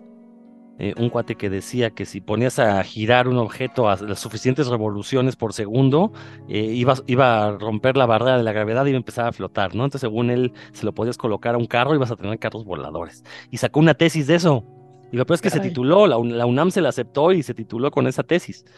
Entonces, bueno, ¿por qué no tomar esa idea que aparentemente, no, no aparentemente, que es totalmente ridícula? y decir, ok, vamos a hacer una literatura basada en un mundo donde resulta que este güey tuvo la de la verdad, y entonces México genera este, una forma de, de, levitación de bajo costo y se vuelve una potencia mundial, ¿no? Y a partir de ahí generas toda una literatura. Pues son ese tipo de cosas que, insisto, por falta de una cultura científica no se enteran los escritores que existen, ¿no? Y, y, te decía yo hace un momento, eh, nuestra, nuestra idea de ciencia ficción está mediada por la ciencia estadounidense. Entonces, todo, la gran mayoría de los creadores de contenido mexicano quieren hacer ciencia ficción y luego, luego piensan en esas superproducciones espaciales con rayos láser. Pues no, o sea, también quitémonos esa idea. En serio, se puede hacer ciencia ficción, este, no sé, mira, te, voy a soltar algunas ideas que, se aplicarían muy bien en México. Eh, se encuentra en la selva lacandona una planta endémica que, eh, que aumenta la inteligencia. Ahí está, una idea. Y eso sí lo puedes hacer en México. ¿No? Y resulta que, pues sí, los políticos la, acaparan y empezamos a tener políticos inteligentes y, entonces empieza nuestro país a avanzar. más ficción que eso no se puede, ¿no? Entonces, fíjate, o sea, piénsalo, ¿no? Pero no, o sea, no hay que irse a estas ideas complejísimas de robots, de rayos láser, de este mundos postapocalípticos. Que por ejemplo, las distopías eh, postnucleares, eso sí se podrán hacer muy bien en México, como ya se hizo y se filmaron películas en el bordo de Sochiaca, esta de Elysium, pues ahí tienes también todo un mundo para que, ya sobrepasa el cyber, ya rebasó el cyberpunk, ¿no? Entonces puede, eh, no sé, puedes hablar de eh, como un virus mental que se pasa a través de los celulares. No necesitas los grandes efectos especiales, necesitas una persona viendo el celular y a partir de ahí construir la historia. Pero no sé, como que en México, insisto, quieren copiar el, modelo estadounidense y pues no, nunca se va a poder, no, no, no existen ni los recursos e y, y, no, y, nuestra idea de ciencia es muy diferente. Ahorita que mencionabas la, lo de la nave de los monstruos. También es cierto que muchos no se atreven a hacer ciencia ficción porque les parece ridículo, porque según ellos en un país como México no se hace ciencia, entonces se vería mal una historia de científicos mexicanos. Pues no, sí hay científicos mexicanos y tenemos ciencia de calidad. El problema es que sí es poca y, obviamente los científicos no, no se comportan como los vemos en las películas. Entonces, primero hay que romper con estos estereotipos que nos ha dado Hollywood, que, bueno, que nos ha dado Estados Unidos, y, conocer un poco de la realidad científica mexicana, que vuelva a lo mismo, fíjate cómo siempre vuelva a lo mismo. Eso es parte de tener una cultura científica, conocer cómo funciona la ciencia de tu entorno. ¿no? Entonces, eh, pues sí, a lo mejor les parece ridículo y a lo mejor la idea que tenemos de ciencia ficción pues es el santo viendo en una pantalla el pasado, ¿no? Pues, pues eso no es ciencia ficción, eso es fantasía. Sí. No, de entrada, ¿cómo, ¿cómo va a ser científico un güey enmascarado viendo ajá, una televisión rodeada con una serie navideña y viendo ahí este, a Drácula, ¿no? Sobándose a unas viejas encueradas, porque ya, ya podemos ver las versiones de, Santo con desnudo. Entonces, fíjate, o sea, insisto, primero hay que comprender bien qué es la ciencia, cómo funciona en nuestro entorno, y a partir de ahí empezar a plantear posibilidades a partir de nuestra ciencia. Por ejemplo, una idea también muy sencilla, encuentras fósiles en México, que los hay, o sea, sabemos que hay fósiles, ¿no? Pero encuentras fósiles de especies que aparentemente no tienen relación con nada en el, en, el planeta Tierra. Y a partir de ahí construyes toda una idea de que pues este, son restos extraterrestres eh, y que de, a lo mejor en el meteorito que mató a los dinosaurios, en realidad, pues parte de, eh, venían restos extraterrestres que se pudieron mezclar con nuestro ADN, porque, y, puedes manejar la idea de que el ADN es una estructura universal, toda la vida en el universo. la única manera en la que exista vida en el universo es con una molécula similar a nuestro ADN. Entonces sí podríamos combinarlo con el nuestro y, y tener diferentes características y que eso hubiera permitido que los mamíferos se adueñaran del, del planeta, ¿no? Fíjate cómo aquí se me están ocurriendo ideas. A lo mejor son muy babosas, pero si alguien le interesa les puede mejorar, adelante, se las regalo, ¿no? No, cobro regalías, nomás me dan el crédito pues, para, para mi currículum. que te den coautoría. Oye, Rodrigo, yo creo que sí debe de haber por ahí excepciones eh, que, valgan la pena. Ya mencionabas como en esto de esta antología de, de cortos, dices uno o dos y valen la pena no sé si tengas, eh, se te venga a la mente alguno, uno que digas, ¿saben qué? Búsquense esto, si vale la pena, eh, pues para que la gente se quede con algo. No, este, mira, yo, yo, siempre recomiendo una antología que publicó la extinta editorial Vid. Con mucha suerte se la pueden topar en librerías de viejo. Búsquenla. Creo que el, el, mayor gusto está en la cacería, no en tener el objeto, sino en la cacería. Y de hecho, no sé si alguien ya la haya escaneado, si no, sería buena idea hacerlo y compartirla. Se llama El futuro en llamas. La antologó Gabriel Trujillo, un escritor de ciencia ficción eh, de una calidad mediana, la verdad. Lo poco que he leído de él no me ha gustado y sé que otros compañeros fanáticos de ciencia ficción también no, no lo tienen en muy alta estima por la cuestión literaria, no, no como persona, ahí sí ignoro, ¿no? Eh, pero esa antología es muy buena porque eh, trae ciencia ficción mexicana de todas las épocas. Trae cuentos de Amado Nervo, de Juan José Arreola, pero tiene sobre todo los cuentos más, más modernos, y por modernos me refiero de los años 60 para acá. La verdad es que hay cosas muy buenas. Ahorita te decía de la Ciudad de México como un lugar distópico. Hay un cuento que se llama ahí eh, El que llegó al metro Pino Suárez. Se apellida Rojas, el escritor, César Arturo Rojas, creo que se llama. Y es una cosa bellísima de un, un trovador en un mundo postapocalíptico que tiene que llegar a la estación de metro Pino Suárez. Claro, el cuento te dice que hay ruinas y que lo atacan mutantes y es el, nuestro trajinar diario de los que usamos el metro. No, yo de aquí tengo que llegar al metro Pino Suárez y pues sí me voy a topar con dragones que escupen fuego. Bueno, ya no existen casi los escupefuegos en la calle, pero pues en aquellos años 80 ya había. Te tienes que topar con mutantes que pues obviamente quieren quedarte con tu cartera, con tu celular, con tus este, audífonos, todo eso. Eh, eh, y bueno, quieres llegar al metro porque el metro es un lugar seguro nos guste o no, independientemente de lo que esté sucediendo actualmente con el metro, es un lugar seguro. Si te van persiguiendo en la calle, tú llegas a una estación de metro y va a haber un policía, entonces ya sabes que tienes que llegar a la estación de metro. Bueno, eso nos lo plantea este autor en este cuento maravilloso. Ese es de los cuentos que yo así siempre recomiendo. Eso sí es ciencia ficción, porque nos está diciendo cómo la realidad actual de una ciudad como la Ciudad de México está generando cambios en nuestro comportamiento. Y eso sí es ciencia. Ok. ¿No? Entonces, ese, e, ese, pero en general, El futuro en llamas, esta antología, eh, la recomiendo ampliamente para tener un buen panorama de lo que es la, la literatura de ciencia ficción en México. Muy bien, muy bien, Rodro Vidal. Pues yo te agradezco eh, pues que nos hayas estado aquí aportando tus opiniones y tu conocimiento sobre la ciencia ficción en general y tu opinión sobre la ciencia ficción que se hace en México. Yo sé que, que no es la primera vez que, hacemos un programa tú y yo, como lo hacíamos en, puros cuentos, en donde a veces nuestras opiniones no son populares. Eh, allá, por ejemplo, yo comentaba a veces que las, cosas en, en cómics que se hacían en México me daban flojera, no, no eh, calificaba yo la calidad de lo que se hacía, pero sí decía, pues la verdad es que me da flojera, ¿no? Entrarle a esas cosas. A veces en la cuestión de la ciencia ficción en México, la verdad es que sí me da un poco de flojera, pero cuando encuentro gente que me dice, oye, con, criterio como tú que me dice, mira, lee esto, y está interesante, pues siempre lo hago, ¿no? Entonces, la verdad es que es un gusto que hayas venido a platicar aquí con nosotros de la ciencia y la ficción y hayas compartido tu opinión de lo que está sucediendo actualmente en la ciencia ficción. Casi no hablé de lo que está sucediendo actualmente, pero gracias por invitarme, Héctor, y cuando quieras, ya sabes, ¿no? A ver si, espero no haber sido muy confuso, luego me, entra la pasión y yo sé que le empiezo a dar muchas vueltas, no voy al grano. Creo que me pasó un par de preguntas, pero en otras creo que sí las contesté directamente. Muchas gracias, Héctor. No, al contrario, yo, yo, sé que la gente hasta está haciendo apuntes para lo que está, lo que estás comentando y, y mejorar su calidad en lo que es la ciencia ficción. Rodro, pues ya estaremos comentando algunas otras cosas, ya sea aquí o en algún otro lado, porque siempre andamos por ahí platicando. Así es que, pues, otra vez, muchas gracias.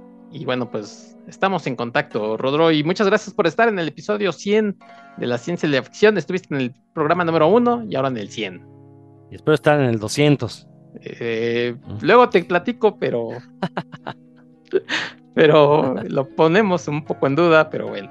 Oh, muchas gracias, Rodro. Pues. Dale, cuídense.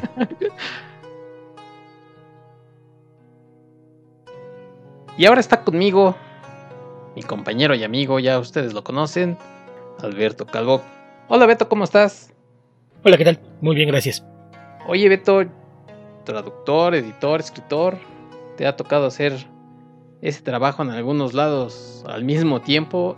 Y hablando de ciencia ficción en México, pues te ha tocado por tus manos que pasen historias para poderlas publicar, ya sea en, algunas antologías, en, en algunas eh, revistas como en Comicase. ¿Qué tan, ¿Qué tan complicado es a veces decir, híjole, este sí cumple con los requisitos y esto no? Bueno, mira, así como editar historias como tal, en realidad no, no, me ha tocado, ¿no? Mi labor de editor ha sido más en, en artículos, contenido de, de, análisis, reseñas y demás. Tanto para sitios web como para la, la revista que mencionas. Pero, pues yo creo que ahí es cosa más de sentido común que cualquier otra cosa, ¿no? No hay, no hay una regla clara de, de por dónde medirle o, qué cumple o no cumple. Creo que a veces cuando lees algo, pues te das cuenta si, si es un producto de calidad o no. Yo en, el caso de, la revista en particular sí me tocó muchas veces bater artículos que me parecía que había mucha palabrería pero no decía nada o, cosas por el estilo. Pero en lo que se refiere a, historias como tal, editar historias no, me ha tocado. Ahí sí mi, mi colaboración en antologías ha sido eh, como parte de las mismas, pero no editando. Entonces no, no, sabría decirte si existen reglas para eso, más bien es cuestión de, sentido común o a lo mejor de los lineamientos de qué es lo que estás esperando con alguna antología, ¿no? ¿Qué, qué clase de contenidos, qué es lo que esperas y que presenten las historias que vas a incluir? Eso podría ser lo, que tomes como el parámetro para ver qué, queda el ancho y qué no. Oye, pero como escritor sí te ha tocado entonces participar, ¿no? También tú, tú has hecho historias de de prosa o de cómic también? Eh, mayormente de cómic, de prosa un par por ahí para revistas digitales, pero mayormente de cómic. En cómic sí me han tocado ya varias antologías y al menos un par de ellas de ciencia ficción. Y también te ha tocado traducirlas, ¿no? Sí, traducirlas bastante. Que, de hecho, por ejemplo, de, las cosas que me tocó escribir para una publicación de ciencia ficción, eh, hace unos años hubo una edición especial de la famosa revista Heavy Metal, que fue editada por... Eh, fue, ese nombre fue casi completamente realizado por personal mexicano, porque desde hace varios años eh, Ricardo Yarena, un escritor y editor que radica en, Tamaulipas, tenía muchos años colaborando con la revista y logró convencer a, los editores de que lo dejaran ser editor invitado durante un número y la propuesta que él hizo fue pues un poquito al aire y, que esas cosas que de repente causan como escosor porque fue mezclar cyberpunk con realismo mágico. Entonces fue como que como que tomar uno de, los casos más eh, puros de lo que es la ciencia ficción dura y ponerlo a, combinarlo con un género que mayormente se, se clava en el fantástico no entonces era como eh, pues cómo le hacemos para que esto no se, no se sienta como fantasciencia o algo por el estilo. Era la, parte complicadona, pero, pero probablemente ese sea lo, el ejemplo más eh, visible de lo que me ha tocado participar en una antología de este tipo. Y a raíz de ese trabajo, eh, para esa misma antología, cuando se decidió que iba a haber una versión en español, por ahí un escritor que no tenía tiempo de traducir su, su historia, me tocó hacer la traducción de un, de un escritor mexicano para publicarlo en español, por absurdo que eso suene. Así como también echarle la mano a, un par más con los textos de, la versión en inglés para la, publicación de la revista, porque aparte de que salió esto como eh, Heavy Metal número 275, hubo una edición especial en, completamente en español publicada por la misma editorial eh, con el nombre de Metal Pesado número 1. Entonces, a, raíz de eso, pues, eh, por como esto le abrió las puertas a, mucha gente, en, no solo en México, sino en Latinoamérica, me tocó después traducir material de algunos autores argentinos y mexicanos para la misma revista. Eh, que ahí, insisto, por, por el perfil de la revista, podían ser a veces fantasía, a veces ciencia ficción, entonces un poquito de, de las dos cosas. Actualmente, hace, hace unos días, estamos grabando esto 30 de, de marzo, hace unos días hubo una presentación de, una nueva revista del Gallito, ¿no? Donde también por ahí se presentaban, que simulaba ser una especie como de, heavy metal mexicano. Sí y no. Creo que ahí, ahí a veces la, gente este afán de tratar de buscar similitudes, pues era lo más cercano, porque en realidad el, Gallito, que nació originalmente como el Gallito inglés y después como el Gallito Comics, era una antología de cómic independiente, pero no tenía restricciones de género. Entonces había muchas historias que se iban a, la fantasía, había bastante realismo mágico, había muchas historias que eran más de corte urbano, que era algo muy común entre los autores de, cómic independiente, y de repente se ve algunos toquecitos por ahí de, fantasía más pura o, uno que otro ejemplo de ciencia ficción. Entonces más, más bien la idea de, compararlo con heavy metal, pues venía de, la idea de que eran autores independientes, que no se ceñían a peticiones de una editorial grande, sino que hacían la clase de historias que querían con, con un nivel bastante alto de libertad creativa, ¿no? Eso creo que sería el, punto en el que coincidían, pero temáticamente hablando es muy distinto. Y en el caso de, esto que mencionas, que salió como Gallito Comics 61, eh, porque creo que la revista publicó 60 números en, total, en realidad es como un tributo, es un, homenaje a lo que representó aquella revista, sobre todo en la década de los 90 que para toda una generación de autores pues era algo así como que ves, ay mira, sí se puede hacer cómic independiente en México que lamentablemente fue uno de, muchos eh, inicios en falso que ha tenido el, medio en, México. Y la, idea de esta antología pues era hacer un, homenaje, pero combinando un poquito a autores de varias generaciones. Entonces por ahí participaron algunos autores que fueron publicados en la edición original del Gallito en su, en su duración original, junto con muchísimos autores de, nuevas generaciones. ¿no? Hay gente muy joven que tuvo por ahí historias. Eh, la, antología se compone de un montón de historias eh, que van desde las 2 hasta las 8 páginas, me parece, y que tocan cualquier cantidad de géneros. Y ahí, por ejemplo, me invitaron a participar. Mi historia va un poquito más en, el tono de fantasía urbana y, son solo dos páginas, pero pero vamos, temáticamente hablando, la, antología va a, uno y otro lado y es un, tomo bastante grueso, no, mucho más grande que la revista, es, tal cual es un tomo, que de hecho lo hay disponible en ediciones de pasta blanda y pasta dura pero insisto, no es tanto como tratando de, emular. lo que era la, vieja revista, sino más como haciendo un homenaje, como diciendo, pues miren, tuvimos una generación que es una revista que en su momento fue brillante y sirvió como semillero para mucho talento, y ahora hay una, generación completa de, autores distintos, que algunos de ellos crecieron leyendo esa revista, no todos, pero queríamos que la, eh, esta edición especial sirviera como una especie de muestrario de dónde está actualmente el, medio en México. Pero es más como celebrando el cómic más que algún género en particular. Porque la, temática digo que varía mucho porque, por ejemplo, a, muchas de las historias la, lo, único que se dio como solicitud era que te inspiraras en una canción. Y te daban una canción y, y tú podías escribir lo que tú quisieras que hiciera alusión a la canción. Ya fuera que la mencionara, lo usara temáticamente o, o cualquier otra cosa. Entonces... Eh, pues a, nivel temático o, de géneros no hay restricciones, entonces sí hay por ahí algunas que otras cositas de ciencia ficción, pero yo creo que también mayormente se orienta un poquito al, fantástico y el cómic urbano. Ok. Oye Beto, y esto que, que acabas de comentar de las comparaciones, inevitables comparaciones cuando se hace pues algo de, de género, en este caso de ciencia ficción, a lo mejor las expectativas de, los que buscan eh, ciencia ficción en México es que se pareciera a, lo que encontramos en otros lados. Creo yo que, debe de haber más lectores, más gente que consume ciencia ficción que la gente que crea el contenido en sí.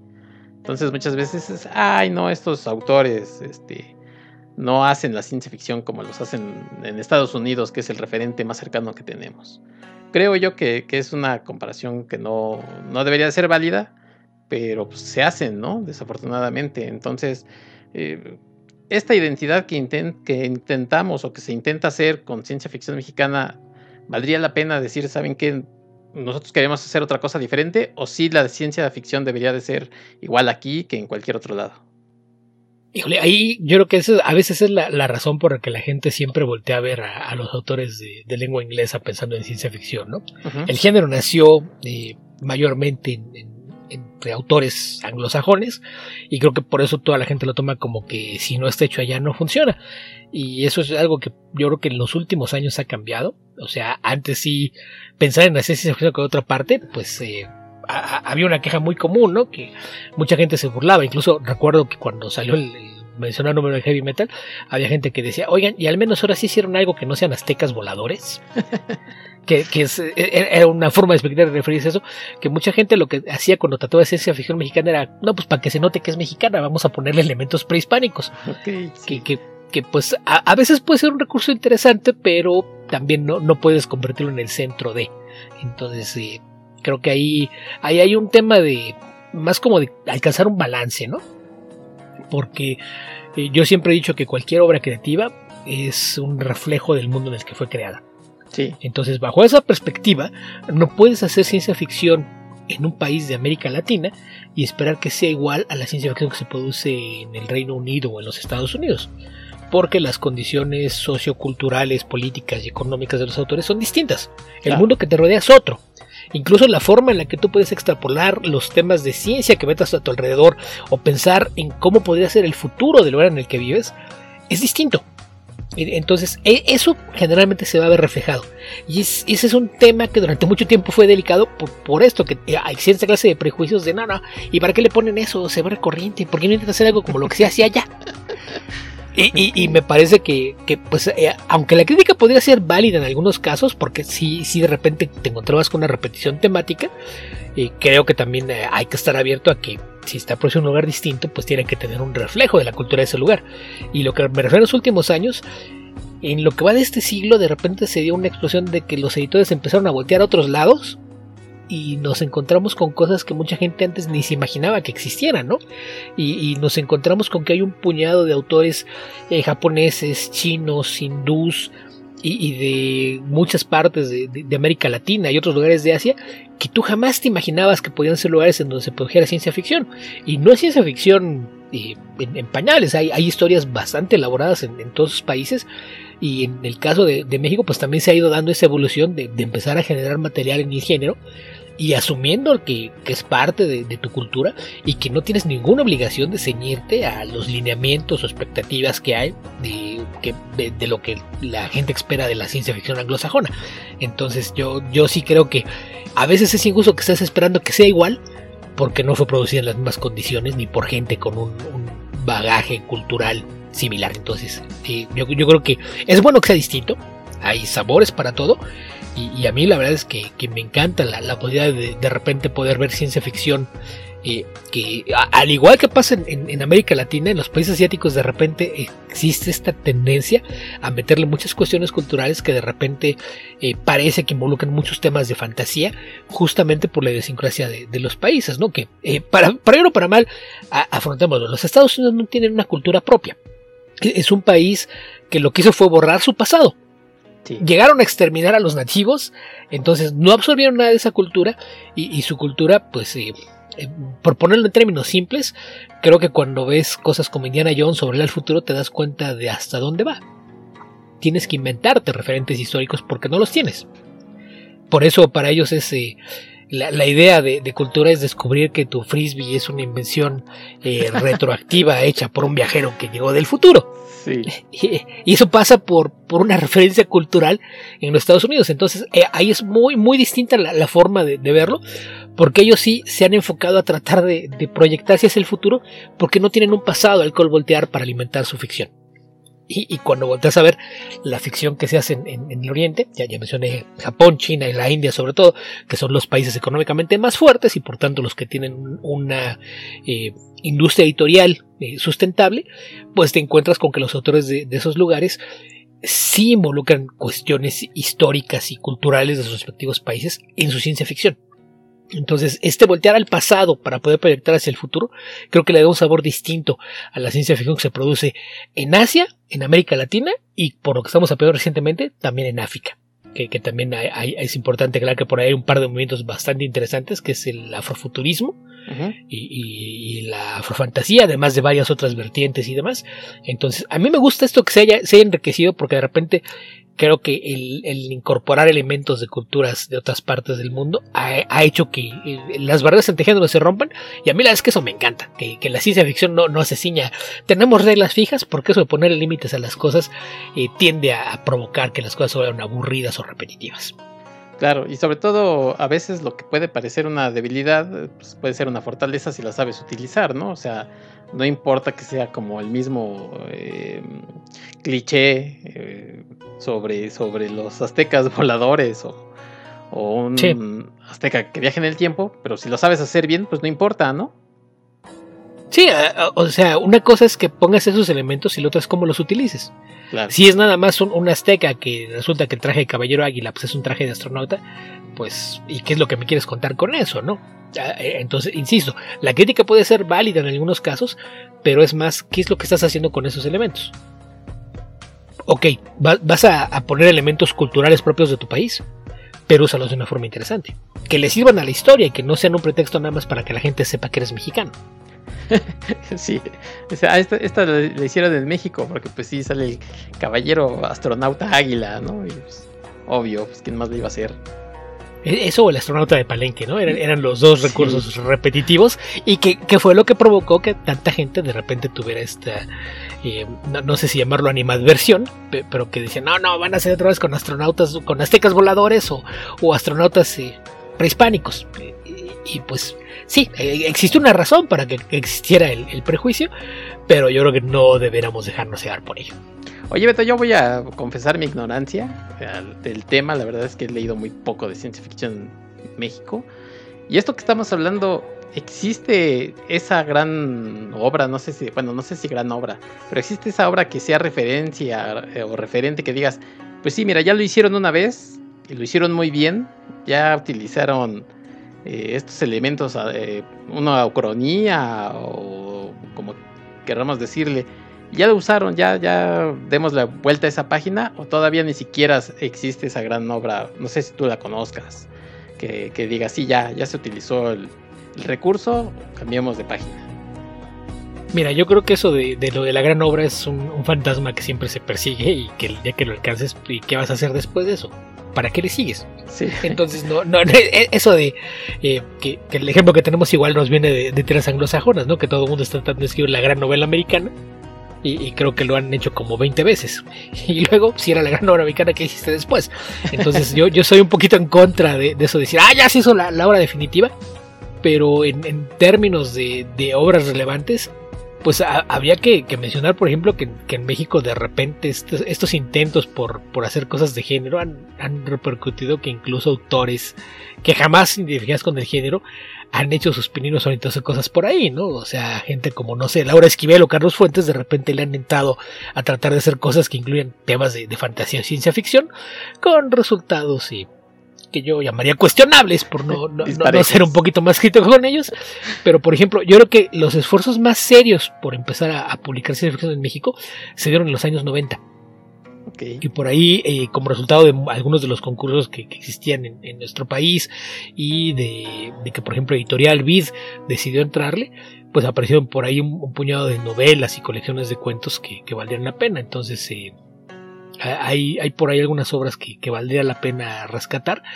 Pero eh, yo siempre he sido la idea de que los, los géneros fantásticos, por ponerlo en, eh, por basarlos a todos juntos a la fantasía, ciencia ficción y el horror, generalmente tienen su máximo crecimiento y desarrollo en historias cortas.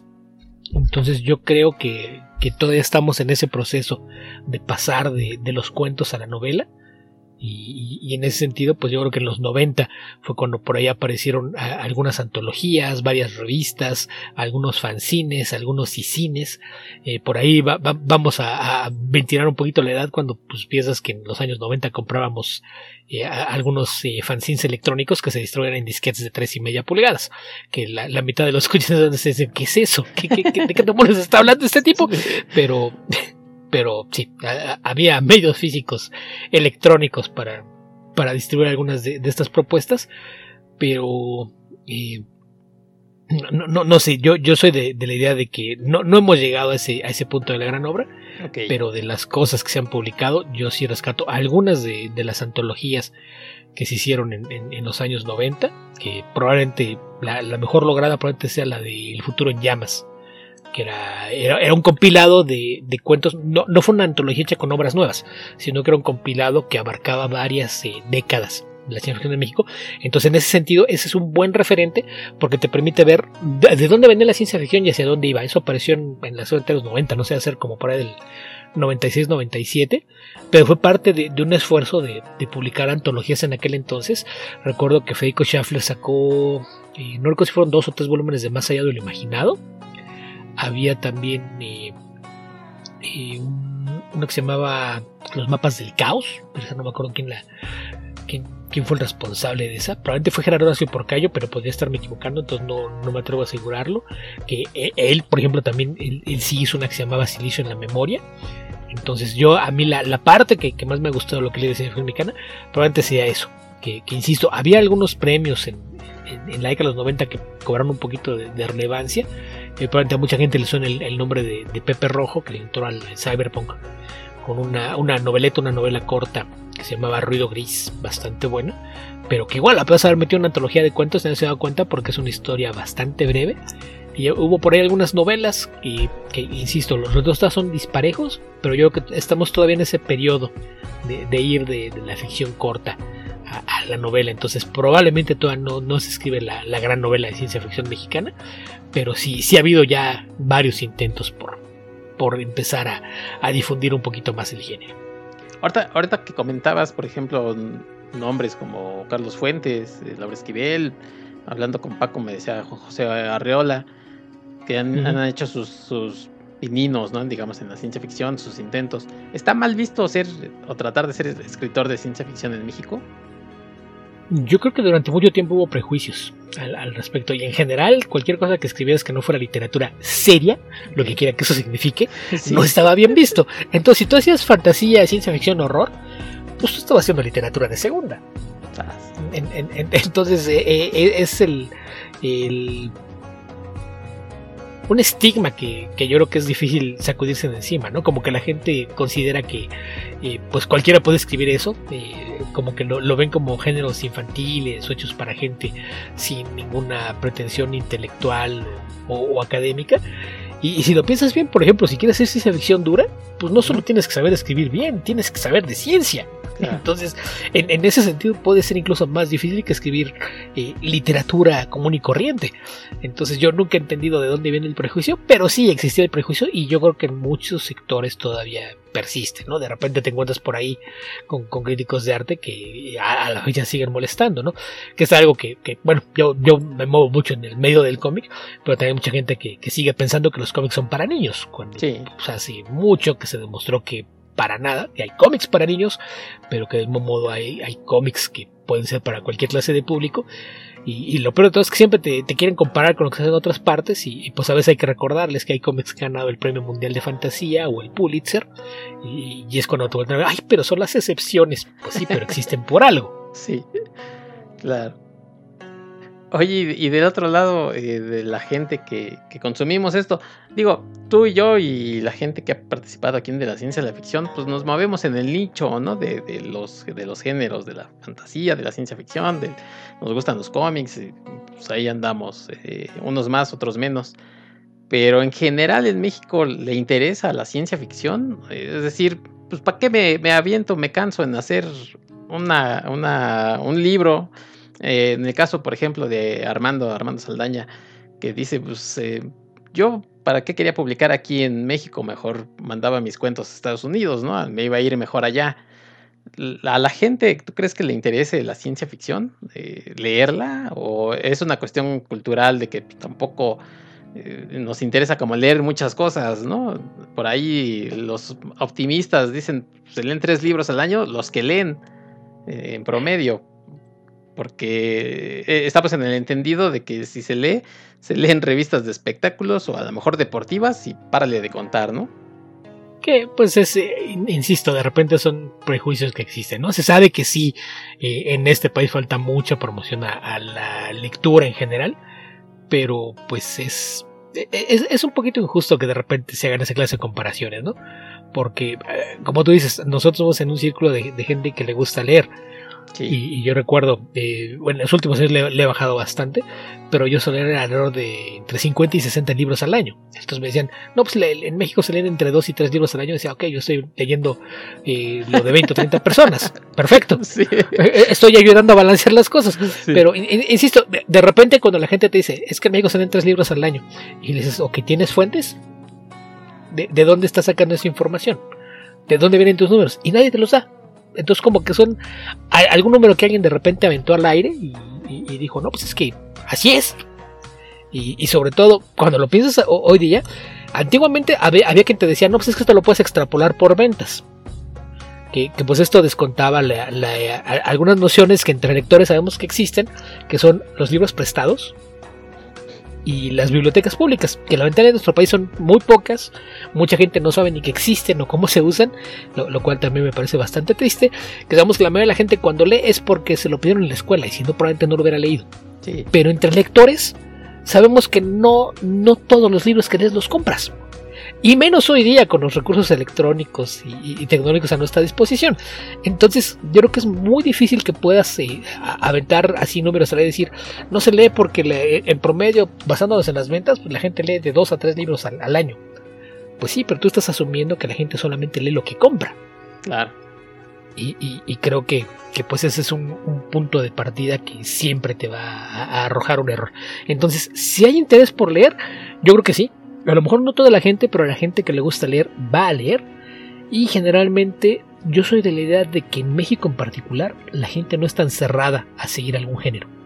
Creo, que más bien siguen algún autor que les llamó la atención, que alguien se los recomendó, o que vieron alguna entrevista, o se encontraron con la descripción del libro que les llamó la atención por la portada y les atrajo la idea y lo leen. Y, también aquí entra un poquito a lo que me refería de esto de, que de repente se rompen mucho las barreras entre los géneros y, y, me parece que eso también tiene esa enorme ventaja, que a lo mejor vas a escribir un libro de ciencia ficción pero la gente no se va a dar cuenta de que es ciencia ficción hasta que alguien se los haga eh, ver, ¿no? Eh, ¿Cuántas veces no ha pasado con historias que volvemos a lo, del prejuicio? Por poner un ejemplo muy claro. 1984 de George Orwell. Jamás se ha publicado una edición que en el libro diga que es una obra de ciencia ficción. Jamás. ¿Por qué? Porque existía el prejuicio. Y hay gente que lo ha leído y jura y perjura que es una gran novela del siglo XX. Y cuando dices que es una de ciencia ficción, dice, bueno, o sea, sí, tiene elementos que parecen ciencia ficción, pero esto es literatura, no es ciencia ficción. y, y, son más prejuicios que otra cosa. Entonces, yo creo que sí hay interés de la gente por leer, pero generalmente va, va, a leer cosas que le llamen la atención. Si la premisa le parece interesante, o, en alguna entrevista, o, promocional del autor, las cosas que se le, le llaman la atención, la va a leer sin importar el género. E, e, insisto, en los últimos años se han tirado muchas barreras entre géneros y, hay muchas obras que danzan entre la ciencia ficción y el horror, entre la ciencia ficción y la fantasía, entre la fantasía y el horror, o, entre cualquier otra variedad de, de géneros o subgéneros. Y, lo que hacen es que a veces parece que es de un género y involucra algunas cositas de otros, entonces yo creo que, que si no, no es tan cerrado que la gente diga, ay, es que yo solo leo ciencia ficción o yo leo todo menos ciencia ficción, creo que no, aunque probablemente existan casos de, gente que sí tenga esa clase de mentalidad, yo creo que son los menos. Entonces yo, yo creo que sí, sí existen lectores, sí existe un, mercado potencial para que los, los, géneros sigan creciendo en, nuestro país. Pero, insisto, sí, sí existen los prejuicios, hay una razón para que existan los prejuicios, pero aún así son, son exagerados. Y, sí me parece que hay, hay un público lector que puede estar interesado en, lo que sea con, ciencia ficción mexicana. Y además, para eso estamos nosotros, ¿no? Para poder difundir la obra que, que valga la pena y que la gente la conozca, si, si es posible el, alcance que tengamos. Yo nada más agregar que ahí cuando hacía yo mis eh, estudios de, licenciatura en psicología, por ahí alguna vez hice un trabajo precisamente sobre lectura. Nada más que mi muestra era de 100 personas. ok. Pues y, aparte, cuando tomamos una muestra así, aparte, pues es, una muestra pequeña y tomada en un espacio muy específico. Sí, eh, insisto, hice con chavos de, de prepa. Pero, pero incluso, ¿cuántas prepas visitaste para esto? No, nada más una a eso es a lo que me refiero. Eh, por eso cuando alguien te da estadísticas, a veces eso es lo que tienes que volver a ver para saber el, sesgo que hubo. Que, mira, algo que creo que ha ayudado mucho es que algunos autores de género han alcanzado una cierta notoriedad que de repente ayuda a que se difunda obra. Eh, en ese caso, por ejemplo, habría que mencionar a, otra cosa que creo que es algo que a veces no tomamos en cuenta, lo, lo que decían los medios electrónicos. Eh, en, México algo que se vuelve muy popular son las minificciones y microficciones, que es gente que publica ficción en redes sociales. Entonces las microficciones son cuentos que entran en un tweet. Y las minificciones puede ser un hilo de tweets o una publicación en, Facebook o incluso en Instagram, que hace una captura de, pantalla, es un, cuento que sería quizás una cuartilla. Y, y, en ese sentido, gente como José Luis Zárate, un autor poblano que ha ganado algunos de, los premios que hemos mencionado, la gran mayoría de sus obras se, decanta en los géneros de, fantasía y ciencia ficción. algunos autores ya con, cierto renombre, no solo en México, sino también fuera de nuestro país, como eh, Beth, es este Bernardo Fernández, o Alberto Chimal, han hecho trabajo tanto con su obra propia como en antologías, colaborando con autores no solo mexicanos, sino también de otras partes de América Latina. Entonces yo creo que eso sí se ha ido abriendo algunas puertas a, que haya más. Y, el problema, eh, te digo, a veces en México la, cosa es cómo le haces para lidiar con, los prejuicios que van alrededor de esto. Ahorita que mencioné a Beth, la, otra historia que hice para una antología que, era ciencia ficción, a, lo mejor a ti te va a sonar por, por dónde va, porque para poder vendérsela a, en, este caso a Conaculta, que Conaculta diera los apoyos para que se publicara esa antología, eh, Beth recurrió a inventarse un, pretexto para la obra que cuando se armó no, nunca se comentó. Él dijo que quería hacer una antología de ciencia ficción que fuera un homenaje a los super sabios. el famoso cómic de Germán Butze. Que digo, hay, hay dos generaciones atrás de nosotros que no tienen idea de quién es Germán Butz o qué son los, los super sabios, eh, pero, pero e, esa fue la forma como logró venderse la Conaculta. Porque Conaculta sabían quién era Germán Butze, sabían lo que eran los super sabios, y les pareció que era una idea interesante hacer, hacer algo que fuera un homenaje a los super sabios. Los autores que participamos volvemos a ver todos como que, pues bueno, sí, si quieres, me gustaron los super sabios, pero, pero no tiene nada que ver con lo que hice. pero es, es una forma de saltarte el prejuicio el, buscar de qué forma se lo puedes vender a la gente y que lo acepte y le dé una oportunidad.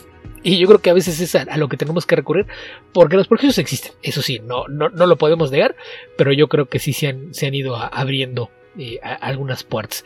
Que aparte de, ellos dos, pues ya mencionado a Gerardo Porcayo y, y en los 90 digo que había varias otras personas que, estuvieron haciendo esto con, las revistas, antologías y demás. Por ahí gente que no mencioné, había que mencionar, me imagino que a Gabriel Trujillo, a Mauricio José Schwartz. Eh, y seguramente me están yendo dos o tres personas también importantes en, el desarrollo en, los 90, que fue cuando, cuando yo realmente me empecé a empapar un poquito de, que estos géneros se podían hacer en México. Eh, pero pero sí, sí me parece que, insisto, no, no, me gusta cuando la gente dice, es que todavía estamos en pañales, porque también creo que es como eh, tirarte un poquito al suelo o, o denigrar un poquito el trabajo que se ha hecho, no, me parece que no es para tanto, pero yo sí soy de la idea de, que se trata todavía de un esfuerzo en desarrollo, el crear una identidad para la, ciencia ficción eh, mexicana, si es que la necesita, porque insisto, en, estos tiempos de globalización, yo creo que el, que tú involucres eh, elementos que la identifican como mexicana no implica que, sea una, una obligación hacerlo, entonces sí, cuando llevo colecciones eh, que, te hablan de que son autores salidos de, América Latina o, que de repente tengas una antología que es ciencia ficción del mundo y, lo mismo vas a encontrar cuentos africanos que europeos o, mexicanos, chinos, japoneses, son cosas que a mí me, agradan bastante porque yo creo que eh, ningún género debería haberse limitado por cuestiones geográficas o políticas. Sí, y bueno, pues también hay gente que ha tratado de diversificarse, ¿no? Haciendo, por ejemplo, cómic, ya lo, ya lo mencionabas tú. Em, pienso en, no sé, actuales, en Héctor Germán Santarriaga, que ha intentado hacer cosas de ciencia ficción. Mujeres que también le han entrado, ¿no? Este, ahorita se me llama algún nombre, pero que también han entrado. Eh, Ale Gámez, que ha participado en, en alguna antología de, de este, Cyberpunk, cosas así. Que, que es gente que, creativa que le gusta el tema y bueno, pues que han, que han hecho cosas interesantes, ¿no? Sí, sí, y, insisto, a veces es, decir que digas, es que se ha hecho ciencia ficción, por ejemplo, mencionas a Ale Games, ella se orienta un poquito más hacia la fantasía oscura y el horror, pero de repente se involucra muchos elementos de ciencia ficción. y hay, muchas otras autoras que, tienen de repente por ahí cosas que, tienen elementos del género, se me ocurren cosas que han hecho por ahí, este, por ejemplo, Vamos, es que si empiezo a decir nombres me, voy a saltar mucho y, luego me voy a sentir mal por todos los comités, entonces no, no, no, no sé si, si, quiero hacerlo. Pero, pero vamos, si, si hay eh, hombres y todo, hay, hay otros muy jóvenes que le están entrando a, hacer cómic y que, insisto, como que eh, creo que un, resultado de, haber crecido con los prejuicios, en el caso por ejemplo de los autores de cómic, suman los prejuicios del cómic, a los prejuicios que tienen estos géneros, y como que llegaron al punto de que dijeron, me, vale gorro lo que decían los viejitos, yo voy a hacer cosas que mezclen horror, ciencia ficción, fantasía, realismo mágico, y lo voy a hacer cómic, y háganle como quieran. Sí, como dices tú, pues brincarse a veces, ¿no? Eh, algunos, algunos prejuicios y y sobre todo pensar afuera del, de la caja para ver qué, cosas se pueden crear diferentes. Pero pues sí, pensando también que la ciencia ficción tiene, debería de tener ciertas características, como precisamente que, tenga ciencia, ¿no? Y hay veces que, que ya sea los involucrados como que les falta un poco adentrarse más en la ciencia o los que sí están muy eh, compenetrados en la parte científica, pues meterse a algunos cursos de, literatura, ¿no? No sé, este, de, cómo mejorar eh, sus, narraciones. Yo creo que es un tema, sí, medio complicado, pero existe, ¿no? Existe afortunadamente la ciencia ficción, se sigue haciendo. Y ojalá la gente que, si por ahí algún chavo que nos está escuchando que diga, yo quería hacer ciencia ficción y no sé si, si de eso este, pueda salir algo bueno, pues yo creo que sí, ¿no? Que, se intente, que, que, es lo importante, que se escriba. Y bueno, pues nadie, nadie sabe en qué momento a lo mejor sale esa gran obra que estamos diciendo ahorita. Sí, y, bueno, aquí también creo que sería importante mencionar que si tú escribes tendría que ser porque lo haces para ti. En el momento que estás pensando en voy a ser escritor porque así me voy a ser rico, creo que estás partiendo de la forma equivocada y probablemente te vas a llevar una decepción. Pues bien, Beto, pues sí, me, gusta esa reflexión de que sobre todo uno tiene que, hacer las cosas por gusto y de ahí saldrá, de ahí saldrá algo mucho más interesante que compartir para los demás. Y bueno, pues es un poco ¿no? de, lo que sucede aquí en México con la ciencia ficción. Yo eh, cuando empecé este proyecto, pues sí, esperaba que en algún momento saliera a hablar de, ciencia ficción. Hay nombres, muchos eh, o pocos, como los quieran ver, pero interesantes para, eh, para ver su obra y la verdad es que yo sí me confieso ignorante, he leído algunas cosillas por aquí por allá, pero no me, no me considero un conocedor como lo eres tú, Beto, como lo es eh, Francisco, en fin, mucha de la gente que ha venido aquí de la ciencia de la ficción y por eso este programa que, he hecho dedicado a, la gente, ¿no? Espero que, que los nombres que hayan salido y las obras que hayan salido, bueno, pues les interesen a ustedes para que las puedan buscar y bueno, pues constaten de primera mano que, que sí hay calidad y sobre todo producción mucha y sobre todo algo que, que entre todas las cosas que se hayan hecho, bueno, seguramente habrá una o dos o tres, no sé, que a ustedes les, les gustará, estoy seguro de ello. Beto, como siempre, pues muchas gracias por haber estado aquí en De la Ciencia y la Ficción. Al contrario, un placer. Y está de vuelta conmigo el doctor Armando Saldaña. Armando, ¿cómo estás? Bien, bien, Héctor. Sorprendido por esta noticia que tenemos programa el día de hoy, pero listo para participar. Oye, mi estimado Armando, yo siempre te presento aquí como experto y escritor de ciencia ficción y a lo mejor hay algún o dos despistados que no te conozcan, porque yo sé que mucha gente de la que escucha de la ciencia y la ficción sí te conoce y sabe de tu hacer eh, como escritor, pero habrá muchos que a lo mejor no, o algunos que no. Y la verdad es que tú eres escritor con más de 10 libros publicados de ciencia ficción, entre otras cosas. Y eso no, no es fácil en un medio como el mexicano.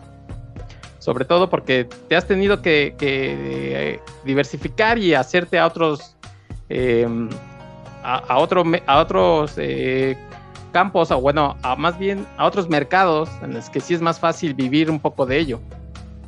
Sí, bueno, lo que pasa es que yo creo que mi experiencia en realidad no es única, yo creo que refleja pues la de la mayoría de los autores aquí en México, ¿no? De ciencia ficción o de lo que sea. Me, parece que, bueno, no es que me parezca, es que es cierto que es imposible vivir en México de, la escritura, de la literatura, pues obviamente los escritores que yo conozco por lo menos pues, le tienen que hacer otra cosa, ¿no? Le tienen que talachar dando clases en la universidad o en, la escuelita, donde sea, dando cursos, dando seminarios, etcétera, etcétera. Es muy, es muy raro, ¿no? Alguien que vive exclusivamente de, de escribir libros. Y, bueno, no, no por criticar a México, ¿no? Eso ocurre aquí en China. Parece que en, Estados Unidos, a menos que sea Stephen King, pues está difícil que escribiendo literatura, y literatura de género además, que es otro, es otro, es otro asunto distinto, pues puedas vivir de eso, ¿no? La, gran mayoría lo tiene que talachar de otra manera. Ahorita que tú lo mencionas al principio, yo creo que la mayoría de, la gente que nos escucha en, eh, en este programa, a mí me conocerán más que nada por mis comentarios acerca de los cómics, quizá, que, que, tú sabes, es, es, otra de mis pasiones, es otra de las que pues, todos los días estoy leyendo algún cómic, entonces obviamente inevitablemente subo contenido acerca de eso. Pero en efecto, la razón por la que eh, en mis redes sociales no siempre hablo de ciencia ficción, sino que a veces hablo de cómics, a veces hablo de series de televisión, a veces de cine, Pues es porque, aparte, yo creo que gano más escribiendo reseñas y artículos de cine y de televisión que de literatura, ¿no? Que de narrativa específicamente. Pero de nuevo, no creo que sea un caso único mío. Yo creo que no, no es porque esté mal la literatura, que, que sí la está, ¿eh? pues, es un argumento más largo, pero es, es, simplemente que pues nadie, ¿no? O, bueno, casi nadie vive exclusivamente de esto. Entonces te tienes que diversificar. En esta época eso está un poco mal visto. Creo que se respeta más a alguien que habla únicamente sobre un campo. O sea, si sabes de, de cómics, pues dedícate a hablar única y exclusivamente de cómics. Si sabes de cine, qué bueno, habla de cine nada más, escribe de cine nada más, no te pongas a dar luego, tus opiniones de cómics o de literatura, etcétera. Pero pues, de nuevo, no es experiencia única mía. Yo creo que la gran mayoría de gente que tiene, que es lectora, vaya, pues no lee nada más ciencia ficción o no lee nada más fantasía o no lee nada más biografías, pues intenta leer de todo, ¿no? Y creo que es inevitable que eso ocurra. Y también, pues si te gusta la literatura, pues lo más seguro es que habrás ido al cine a ver alguna película que está basada en alguna novela que te gustó de alguna manera, ¿no? No necesariamente tiene que ser cine, cine de arte, pero pues seguramente habrás ido a ver alguna película, pues algo tan sencillo como Ready Player One, ¿no? De Spielberg, que está basada en una novela de, de Klein de, de ciencia ficción, nominalmente. Y entonces, digamos, me parece que la mayoría de los lectores pues es inevitable, no, están exclusivamente enfocados nada más en leer y escribir ciencia ficción, sino que pues le hacen a todo, ¿no? A lo mejor no todos le hacen a los cómics, pero pues hay muchos que sí, ¿no? Entonces, de nuevo, pues precisamente por la razón de que no me dedico exclusivamente a la ciencia ficción, por razones económicas y por razones simplemente que pues tengo otros intereses, así de sencillo, pues tengo, tengo, tengo varios eh, intereses que intento, que asumo que se reflejan de alguna manera en, el contenido que subo en redes sociales. Sí, yo, yo lo sé y la gente que, que te sigue lo sabe, que, que tienes que, que, moverte en diferentes campos, porque pues, si no, no, no, no da para, para, una sola cosa, ¿no? Especializarse en una sola cosa, pues no, no alcanza. En, en tu caso muy específico, eh, ¿en qué momento decides escribir y a qué problemas te enfrentas cuando quieres publicar? Bueno, en, mi caso, yo, yo soy un lector precoz, si lo puedo presumir, desde muy, muy, muy pequeño. Casualmente el otro día estuve en un programa, me invitaron a platicar y casualmente salieron estas preguntas de la ciencia ficción en México. Y les mencioné que yo aprendí a leer, literalmente aprendí a leer con los cómics de Novaro. Soy de esa generación, ¿no? De, de, los 70 que crecimos leyendo el super cómic, eh, Superman y Batman de Editorial Novaro. Entonces yo recuerdo muy vividamente el momento en que entendí las palabras que, que, aparecían en, en, los globitos de diálogo, ¿no? Mi mamá compraba los cómics, me los leía, me sentaba a su lado y me los empezaba a leer. Obviamente yo como niño pequeño de 3, 4 años, pues nada más veía los dibujitos, ¿no? Pero de nuevo, recuerdo muy vividamente el momento en que ella estaba leyéndome algo y algo hizo clic en mi cerebro, imagino, porque yo podía interpretar las palabras que aparecían en la página del cómic al mismo tiempo que ella me lo estaba leyendo, ¿no? Entonces para mí es un momento muy, bastante consciente de cuando aprendí a leer y, lo he dicho en otros lugares, me encantaría poder presumir que aprendí a leer leyendo Asterix o Mortadelo y Filemón, algún clásico de, de los cómics, no, no, aprendí leyendo Superman de, de, de Editorial Novaro, entonces como desde muy pequeño yo podía leer, porque si eso lo puedo presumir, yo recuerdo que en Kinder, Kinder 2 no muchos niños podían leer y yo podía leer, entonces a los maestros yo les caía bien porque si había que leer en voz alta, es que la típica pero grullada del maestro para que se distraigan los niños, ponte a leer esto en voz alta y tú te puedes hacer lo que sea mientras tanto. Entonces yo era de los pocos que sí podía leer y el punto de todo esto no es para presumirlo, sino porque, para explicar que como yo ya leía desde muy pequeño, pues me parece que es inevitable que en algún momento tengas estos sueños, esta ilusión de querer tú escribir, ¿no?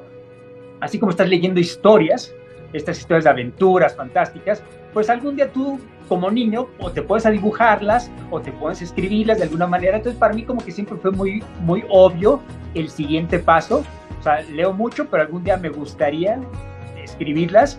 Y por supuesto, no con la intención de publicarlas, ¿no? Cuando eres niño, pues, lo último que te entra en la cabeza, lo único que te interesa es de alguna manera reproducir como que mimetizar lo que está haciendo el escritor que estás leyendo y obviamente con la intención de, entretenerte a ti mismo, ¿no? Si tu mamá ve tus dibujitos y tus cosas, ¡ay, mi niña, qué inteligente es! Pero en realidad no, no pretende ser algo más que eso, ¿no? Pero con el paso del tiempo, pues, de nuevo, me parece que fue inevitable que me fui juntando con otras personas de, intereses comunes, de intereses similares, que también leían y leían específicamente ciencia ficción y cómics, cosas que yo leía, vaya.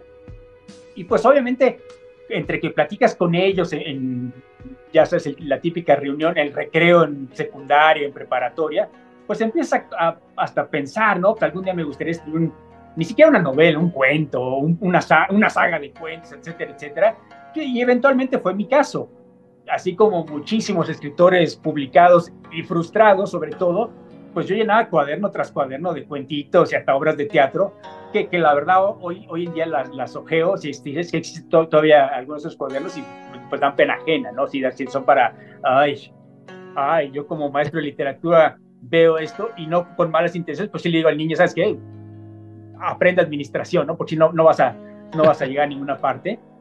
Y, y, es lo peor que alguien puede hacer con un niño, por supuesto, ¿no? Que, que, que, que aspira a ser escritor, pero sí, yo, yo leo mis textos originales y sí es, sí es vergonzoso. Asumo que esa es la misma experiencia que tienen la gran mayoría, si no es que todos los escritores. Muchos seguramente habrás eh, leído que mencionan, ah, me encontré un cuento de la universidad y, ay, qué pena, ¿no? Ok, esa es mi experiencia, la verdad sí, sí era muy burdo, muy crudo, pero bueno, me parece a mí que así es como empiezan todos los escritores. Ahora, ¿cómo empecé específicamente a publicar? pues eso ya es, ya es una historia un poco más larga. Fue una decisión un poco mercenaria de mi parte, un poco un plan calculado, porque yo empecé a escribir en inglés.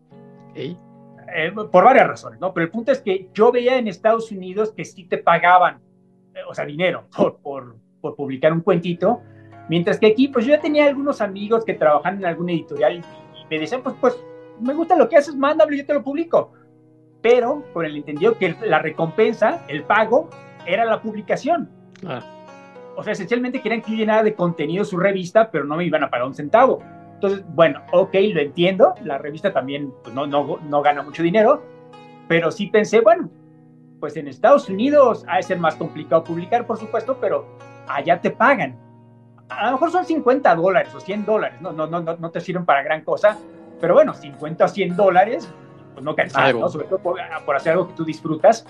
Yo obviamente empecé a mandar cuentitos. Ah, bueno, por, para todo esto yo, yo publiqué, perdón, yo, yo eh, compraba revistas del extranjero, compraba eh, The Magazine of Fantasy Science Fiction, compraba el Asimov, que eran como que las revistas importantes en los noventas, porque yo empecé a, a escribir en los años noventas. Porque aquí sí tengo que admitir, confesar que yo quizá tuve cierta ventaja en el sentido que mis papás pues hablaban muy bien el inglés, los dos y viajaban constantemente al extranjero y a veces me llevaban. Entonces, digo, de, alguna manera a mí como que la, cultura, la literatura extranjera me llegó desde muy temprano. Entonces, eso y además el hecho que mi escuelita siempre era bilingüe, desde, pero desde preprimaria, kinder era obligatorio el inglés. Un inglés muy básico, obviamente, ¿no? Pero sí era, sí era bilingüe la, la, la escuela. Entonces, yo siempre he hablado bien el inglés, lo he leído a la perfección. Entonces, pues yo sí pensé, bueno, a ser difícil publicar allá, por supuesto, como en cualquier parte, pero pues yo manejo el lenguaje, pues sí, sí lo mastico, pues bueno, lo vamos a intentar, ¿no? Perdón los casos, no pasa nada. Pero pensé, si, si eventualmente latino, pues no me quedarían mal esos 50 dólares. Y sí, eventualmente, la típica historia del escritor que durante meses y años manda cuentos y le regresaban los, los, los, los rechazos, como Bradbury alguna vez dijo, ¿no? Yo podía tapizar mi cuarto con los rechazos de todas las revistas que, cuando yo mandaba cuentos, porque además Bradbury era muy prolífico y mandaba un cuento, dos, tres cuentos por semana, y se lo rechazaban los dos, tres cuentos.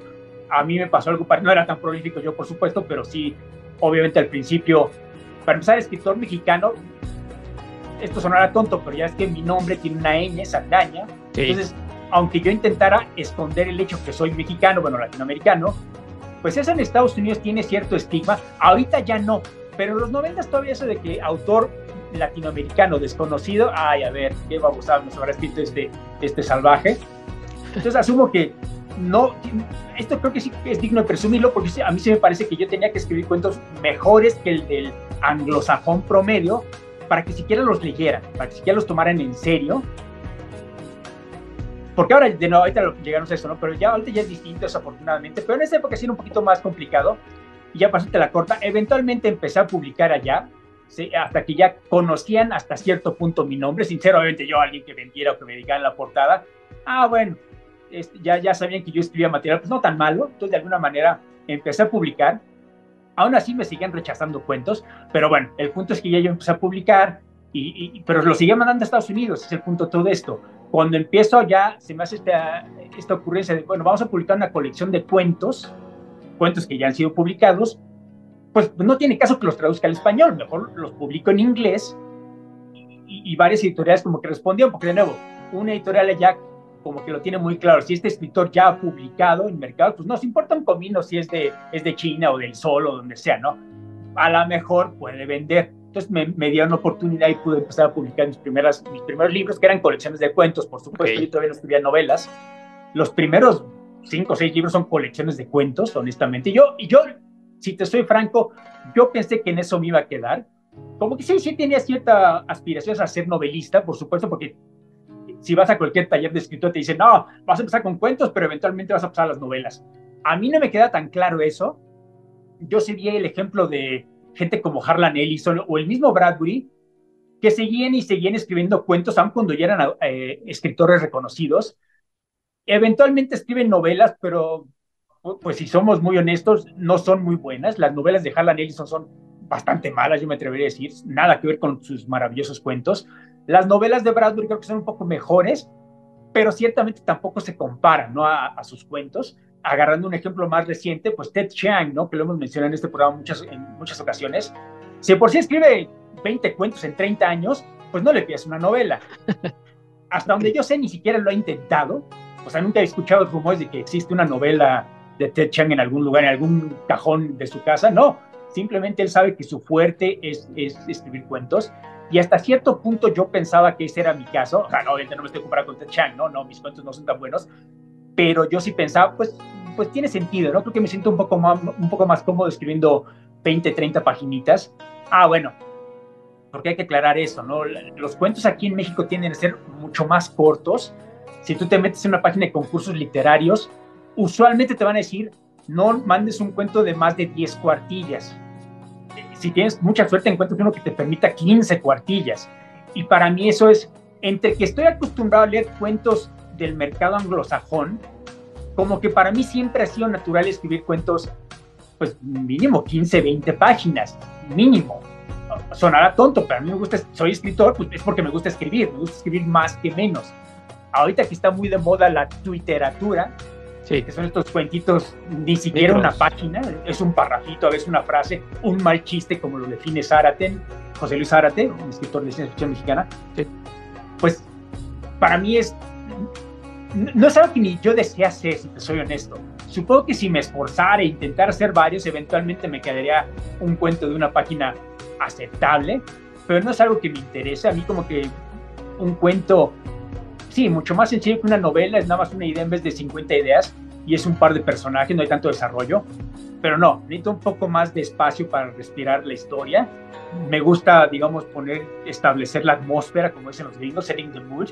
Entonces, para mí, estos cuentitos de, de, aquí en nuestra literatura nacional de menos de 10 cuartillas, inclusive mientras menos cuartillas es mejor, no te lo dicen en ninguna parte, pero tienes más oportunidad de ganar el mentado premio si son 5 cuartillas a que son 10 para mí eso es muy sofocante, no tiene ningún sentido. Digo, como ejercicio intelectual, de nuevo, creo que puedo escribir un cuento de cinco cuartillas, pero eh, aparte de eso, no, no ciertamente no me quiero dedicar a eso, ¿no? Entonces, de nuevo, es como que algo muy limitante. Pero bueno, ya para hacerlo rápido, inevitablemente, supongo, eventualmente junté suficientes ideas que me di cuenta, pues esto podría ser o varios cuentitos para una colección temática, así como álbum conceptual de los Beatles, o más bien juntarlas de alguna manera y podría ser una novela.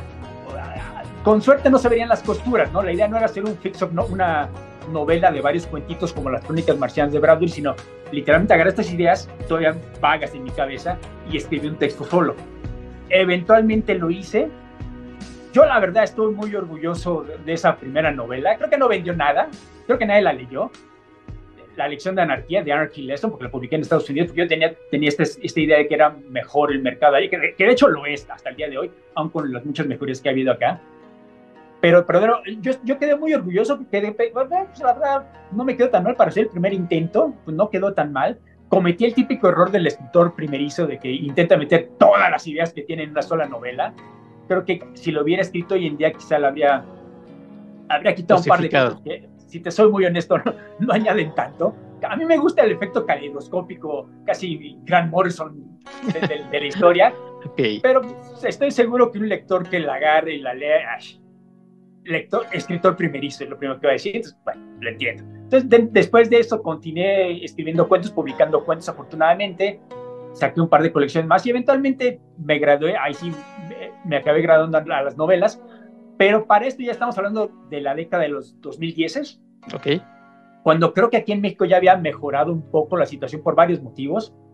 Y un amigo mutuo, eh, Beth, me, comentó, oye, pues, cabrón, pues en español, ¿no? O sea, ¿por qué este malinchismo tuyo? No, no, no es por malinchismo, pero también la, la razón, como era por dinero, pues escuchaba peor, ¿verdad? Entonces, pues bueno, me parece que tiene razón. Hasta cierto punto ha habido un poquito más de apertura, aunque ahorita explicamos que no, no la suficiente, pero la suficiente como para que yo pensara, bueno, vamos a escribir, voy a escribir algo en español a ver qué ocurre. Pero aquí sí te confieso que me costó mucho trabajo. Ok. Como, lleva ya casi 15 años, casi 20, escribiendo en inglés, esto va a ser muy baboso, pero como que me costaba mucho escribir en español. O sea, yo, yo lo imaginaba en, en inglés y tenía que traducirlo en la cabeza para escribirlo en español. Entonces me estaba tardando lo doble, estaba, salía muy lento el trabajo. Pero bueno, poco a poco me quité esta traba psicológica. Empecé a publicar en lugares, aunque de nuevo no había cambiado tanto la situación. Me publicaron y no me pagaron un centavo. Me dio cierta exposición con los escritores y todos los lectores aquí en México, que son varios, son mucho más de lo que la gente pensaría. Y eso me ayudó, me ayudó mucho y, de hecho me, presentó a varias personas que ya son las, las considero como amigos que yo la verdad pude haberlas conocido desde los, desde los 90, ¿no? Yo, por ejemplo, escritores como Zárate o Porcayo, el mismo Alberto Chimal, yo los conocí hasta hace como 10, 15 años, cuando empecé a publicar acá.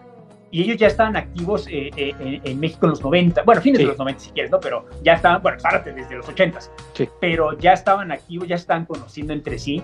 Y, y eso sí, sí, es una cosa que lamento, ¿no? Que yo la verdad los conocí ya hasta mucho después pues por esta circunstancia particular mía que empecé a escribir en Estados Unidos, ¿no? Bueno, en el mercado anglosajón, también publiqué un par de cosas en Inglaterra, y hasta muy recientemente los pude conocer todos ellos. Ahora, sí tengo que explicar que, de nuevo, aquí hay, algunos problemas con la ciencia ficción, ¿no? La ciencia ficción, lo, lo, platiqué en este programa casualmente hace un par de días, la ciencia ficción por desgracia, tiene un retraso bastante, bastante considerable no sé si te ha pasado a ti, pero yo cuando voy a una fiesta, una reunión y me presentan como, ah, miren, es Armando, es lector de ciencia ficción, bla, bla, bla, pues llega algún incauto y, ah, yo también leo ciencia ficción, ¿qué, le pregunto, ah, pues, qué, bueno, ¿tú qué has leído recientemente? Y me contestan Isaac Asimov.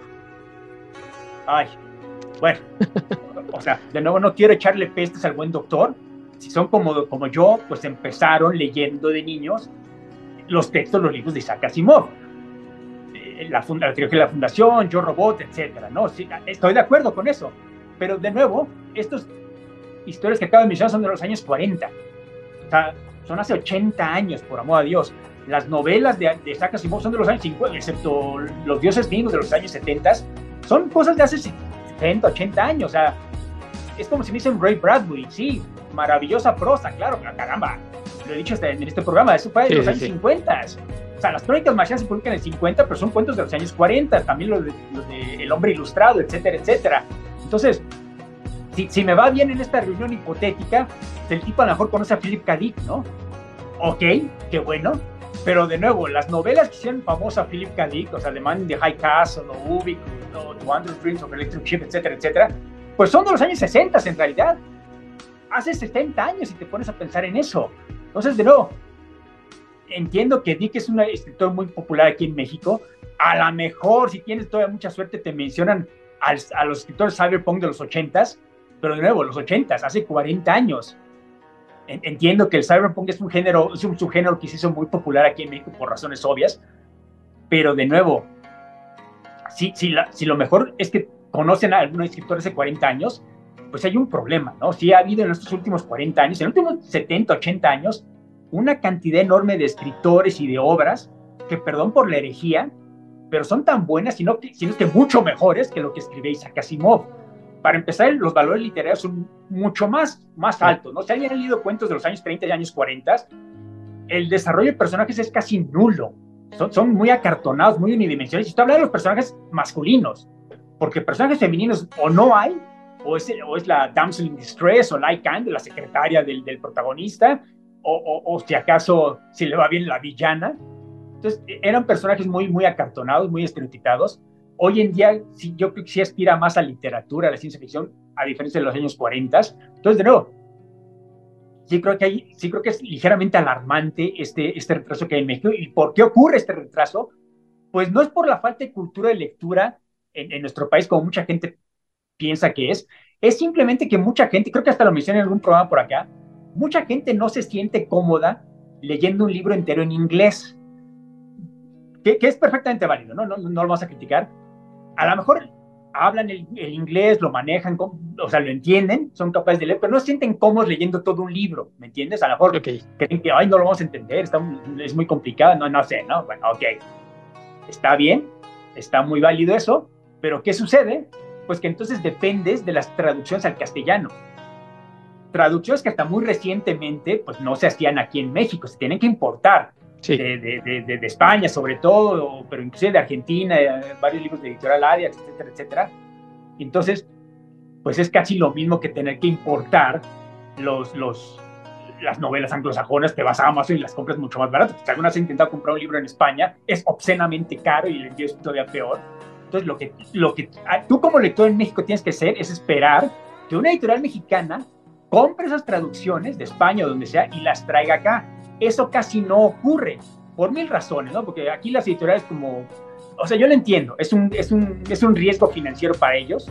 Yo entiendo que para la editorial es un negocio, ¿no? No pretenden hacer arte, sino pretenden hacer dinero. Y para mí, eh, ok, lo entiendo pero tienden a ser un poco miedosas por eso. Digamos que la, la editorial mexicana casi siempre va a apostar por lo seguro. Sí. Va, a, va, a, preferir traer la, la, enésima traducción de Yo Robot de, de, Isaac Asimov a traer algo que se publicó en los últimos 20 años. ¿Por qué? Pues porque asumen, no, pues es que sí, esto ya tiene un nicho de ventas garantizado. Que es cierto, siempre va a haber nuevas generaciones que van a querer leer la trilogía de la Fundación o Dunas de Frank Herbert, etcétera, etcétera, ¿no? Pero no, también Dunas tiene 60 años. Sí. Esto es muy distinto en España. En España, lo platiqué hace poco, por cierto, en otro programa, me consta que las traducciones están muy al corriente. O sea, eh, How to Lose the Time War, Cómo Perder la Guerra del Tiempo, de Max Gladstone y esta poeta canadiense Amal El Mutar, que ganó el premio Hugo a Mejor Novela Corta en el 2020, o sea, tiene dos años, ya existe el libro en España traducido al español, eh, de, de editorial Insólita eh, The Calculating Stars de Mary Ornette Howell, ya existe la traducción que también ganó el Lugo hace, hace un par de años. Entonces, de nuevo, si eres lector de ciencia ficción en España, si eres fan, si te interesa leerlo en español, existen los libros.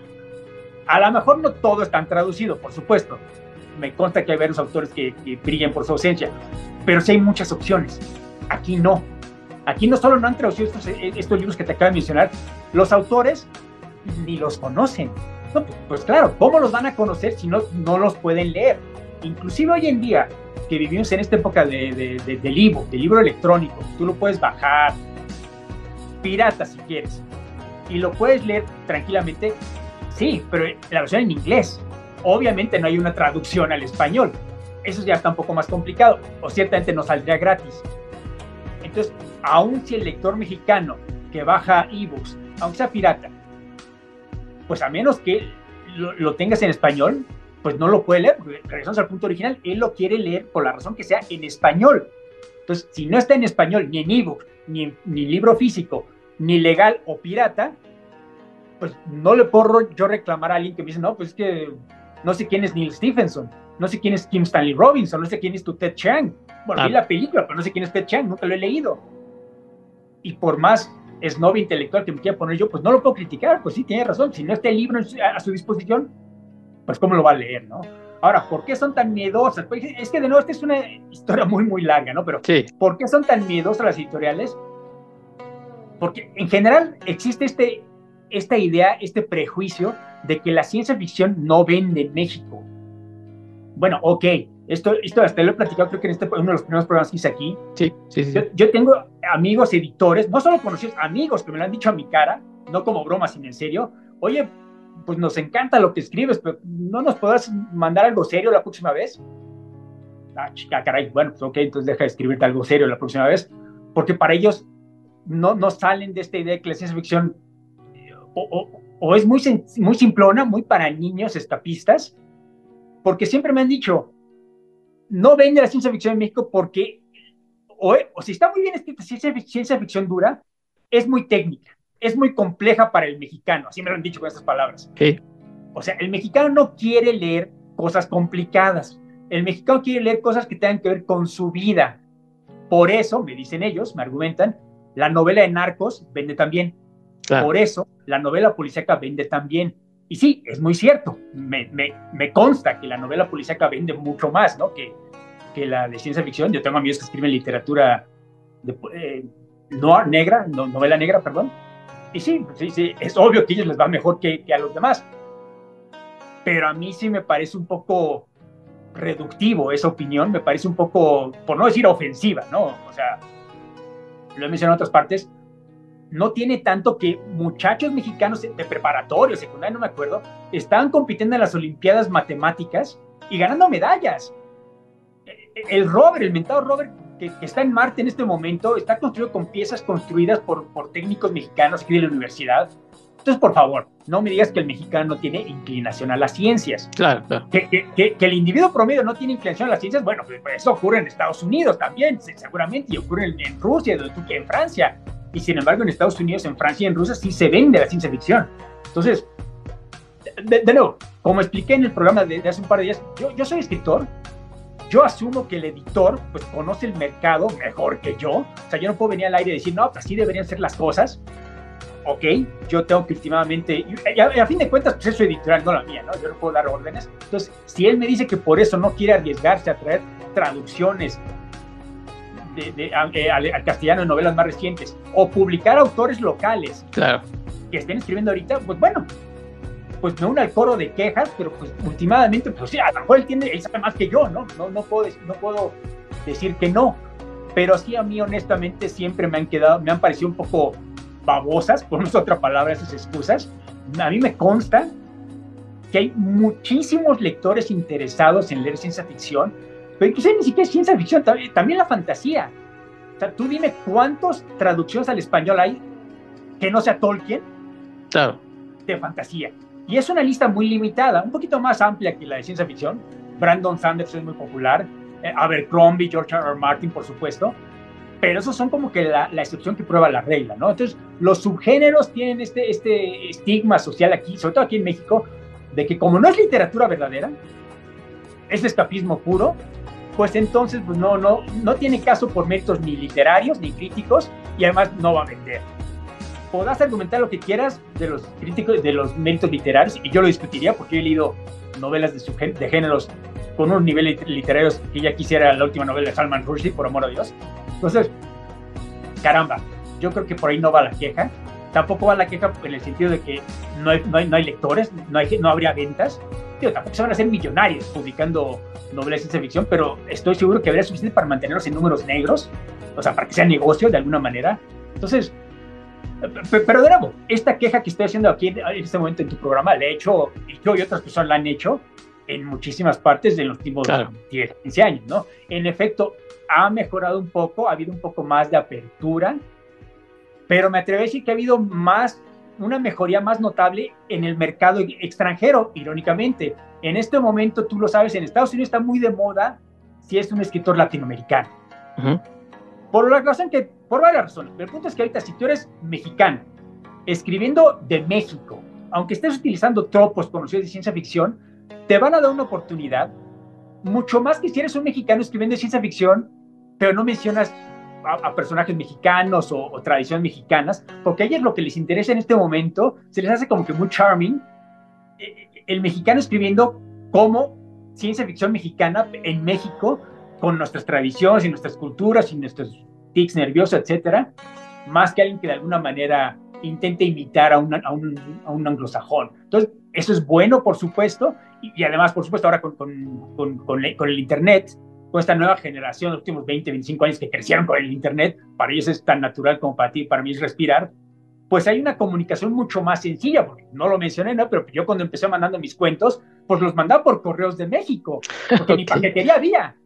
O sea, tenía que ser con eso, o sea, les llegaba en un mes el paquete si me iba bien, y obviamente la lectura, como no era yo, yo era famoso, pues en, nueve meses si me iba bien la leían y me mandaban el rechazo por correos mexicanos, que me llegaba otro, o sea, me llegaba, me tardaba un año a veces en saber que me habían rechazado un cuento, si era un poco exasperante el procedimiento. Entonces yo por eso escribía mucho y mandaba a varios mercados, porque bueno, por lo menos en un año me van a llegar en un mes varios, varios rechazos. Entonces tenía cierto sentido. Hoy en día que te puedes comunicar con el editor directamente, e, ese mismo día, a esa misma hora, claro, te va a tardar en leer tu cuento porque te está leyendo, está ocupado leyendo otros cuentos, ¿no? Pero el punto es que no, no debe pasar más de un mes en que te manden a la chingada, lo cual, lo digo como broma, pero es muy, muy atractivo para alguien como yo que, o sea, sí con la experiencia que tengo que esperar un año. Entonces, para mí eso es, eso es maravilloso. Entonces, parece que hay una mayor apertura para escritores latinoamericanos, para escritoras latinoamericanas, que ahorita, eh, obviamente, en, los, en el siglo pasado, pues sí, las escritoras sufrieron mucho, ¿no? Si, si, si a mí no me pelaban, menos te pelaban si en tu nombre eh, revelabas que eras mujer. Eso ahora, por supuesto, ha cambiado, ha cambiado radicalmente. Entonces, ahora hay mayor oportunidad para el escritor mexicano específicamente para publicar en el extranjero. Claro, tienes que escribir en inglés. Entonces, volvemos al mismo punto, ¿no? Hay cierta limitante, porque no todo el mundo domina el inglés. Está bien, ¿no? O sea, no, no vamos a criticar eso, pero sí, así existe eso, ese portal si dominas el inglés. Si, si, si, nada más escribes en español, pues sí, ha habido una mayor apertura aquí para escritores, escritores, etcétera, pero sigue siendo visto como un subgénero. Sí. Ya desde que dicen subgénero, que no es un subgénero, que es un género. O sea, subgénero sería cyberpunk dentro del género de ciencia ficción, pero bueno, lo ven, lo, ven mal, para hacértela rápido, ¿no? Los mandamases de la literatura aquí en, en nuestro país, pues te, das cuenta en los, en, los, en los ganadores de los premios, premios de colección de cuentos, o premios de cuentos, o premios de novelas. Es rarísimo que veas una novela de tintes fantásticos, ya ni siquiera te voy a decir ciencia ficción, ¿no? Pero novela que tenga fantasía, ah, porque aquí en México te aceptan las editoriales y que sea un texto de fantasía si lo vendes como literatura juvenil, lo que el, young adult que menciona, que habla en Estados Unidos, pero entonces te ponen otros requerimientos, la prosa tiene que ser más sencillita, más simple, como si, como si escribieras para un niño retrasado mental de dos años, no puede ser muy complicado, no puedes poner escenas muy gráficas de violencia, de sexo, y bueno, ok, pero obviamente podrás publicarlas, pero es muy raro que ganen premios, ¿no? O sea, hay, hay excepciones, por supuesto, pero son las excepciones que de nuevo prueban las reglas. Por cada Mariana Enríquez, sí, se está haciendo muy conocida y, la verdad está ganando mucho dinero por sus historias de horror, que es otro género, y hasta cierto punto fantasía y ciencia ficción, pues hay mil escritores y escritoras que están haciendo material muy parecido a lo de Mariana Enríquez, pero simplemente no pega, ¿no? Ahí sí eso nunca cambió y nunca va a cambiar. También, también depende mucho de, la suerte. Podrás tener todo el talento del mundo, podrás tener toda la determinación del mundo, pero también depende mucho de que el editor se levantó de buenas ese día, su esposa le dio un blowjob, no sé, entonces pues viene de buenas, va, de buenas a la oficina, lee tu cuento, ah, me gustó esta babosada de Armando Saldaña, se la voy a publicar. Entonces, por desgracia sí funciona, siempre ha funcionado así la literatura, ¿no? Que a algún editor le caigas bien, por la razón que sea, y te publique, bueno, ya, ya, ya te vas a, ya tu trabajo se va a conocer, entonces ya depende de qué tan bueno sea, ¿no? Pero lo que tú buscas como escritor es que eso, que te, que te publiquen para que la gente te lea y te juzgue. Ya si a nadie le gustó, pues bueno, ya no hay nada que hacer, ¿no? Tu trabajo no vale la pena. Pero necesitamos que un editor te dé la oportunidad. Eso, pues eso pues nunca, no ha cambiado, ¿no? Ni va a cambiar. Pero yo creo que aún con, habiendo explicado que no hemos llegado al lugar que tendríamos que estar, y no sé si vamos a llegar durante mi vida, pero es, es mejor la situación hoy en día que, que, la que a mí me tocó vivir, pues no hace tanto, hace 20 años, era muy, muy distinto el panorama como es ahora. Ahora yo sí creo que un escritor, un chavo que, de nuevo, igual que yo tenía la ilusión de convertirse en escritor, pues no se va a hacer rico de esto, pero sí, digamos que podría generar suficiente dinero como para vivir bien, de alguna manera.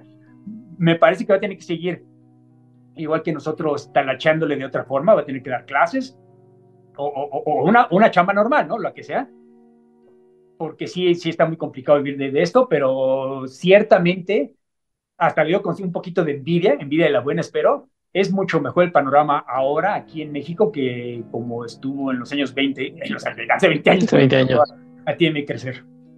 Ok, Armando, pues yo creo que nos has dado un panorama muy completo de, algunas de las cosas que pasan en la ciencia ficción en México, ya sea del lado de la publicación, del lado de la gente que a veces, pues sí es complicado que conozca autores modernos, eh, extranjeros, pues mexicanos ya ni hablamos, ¿no? tenemos que que ser muy de nicho para conocer a esos autores que ya mencionaste, a Zárate, a Porcayo, eh, ¿no? O sea, todos esos, bueno, pues tienes que ser muy, muy clavado en el tema para conocerlos.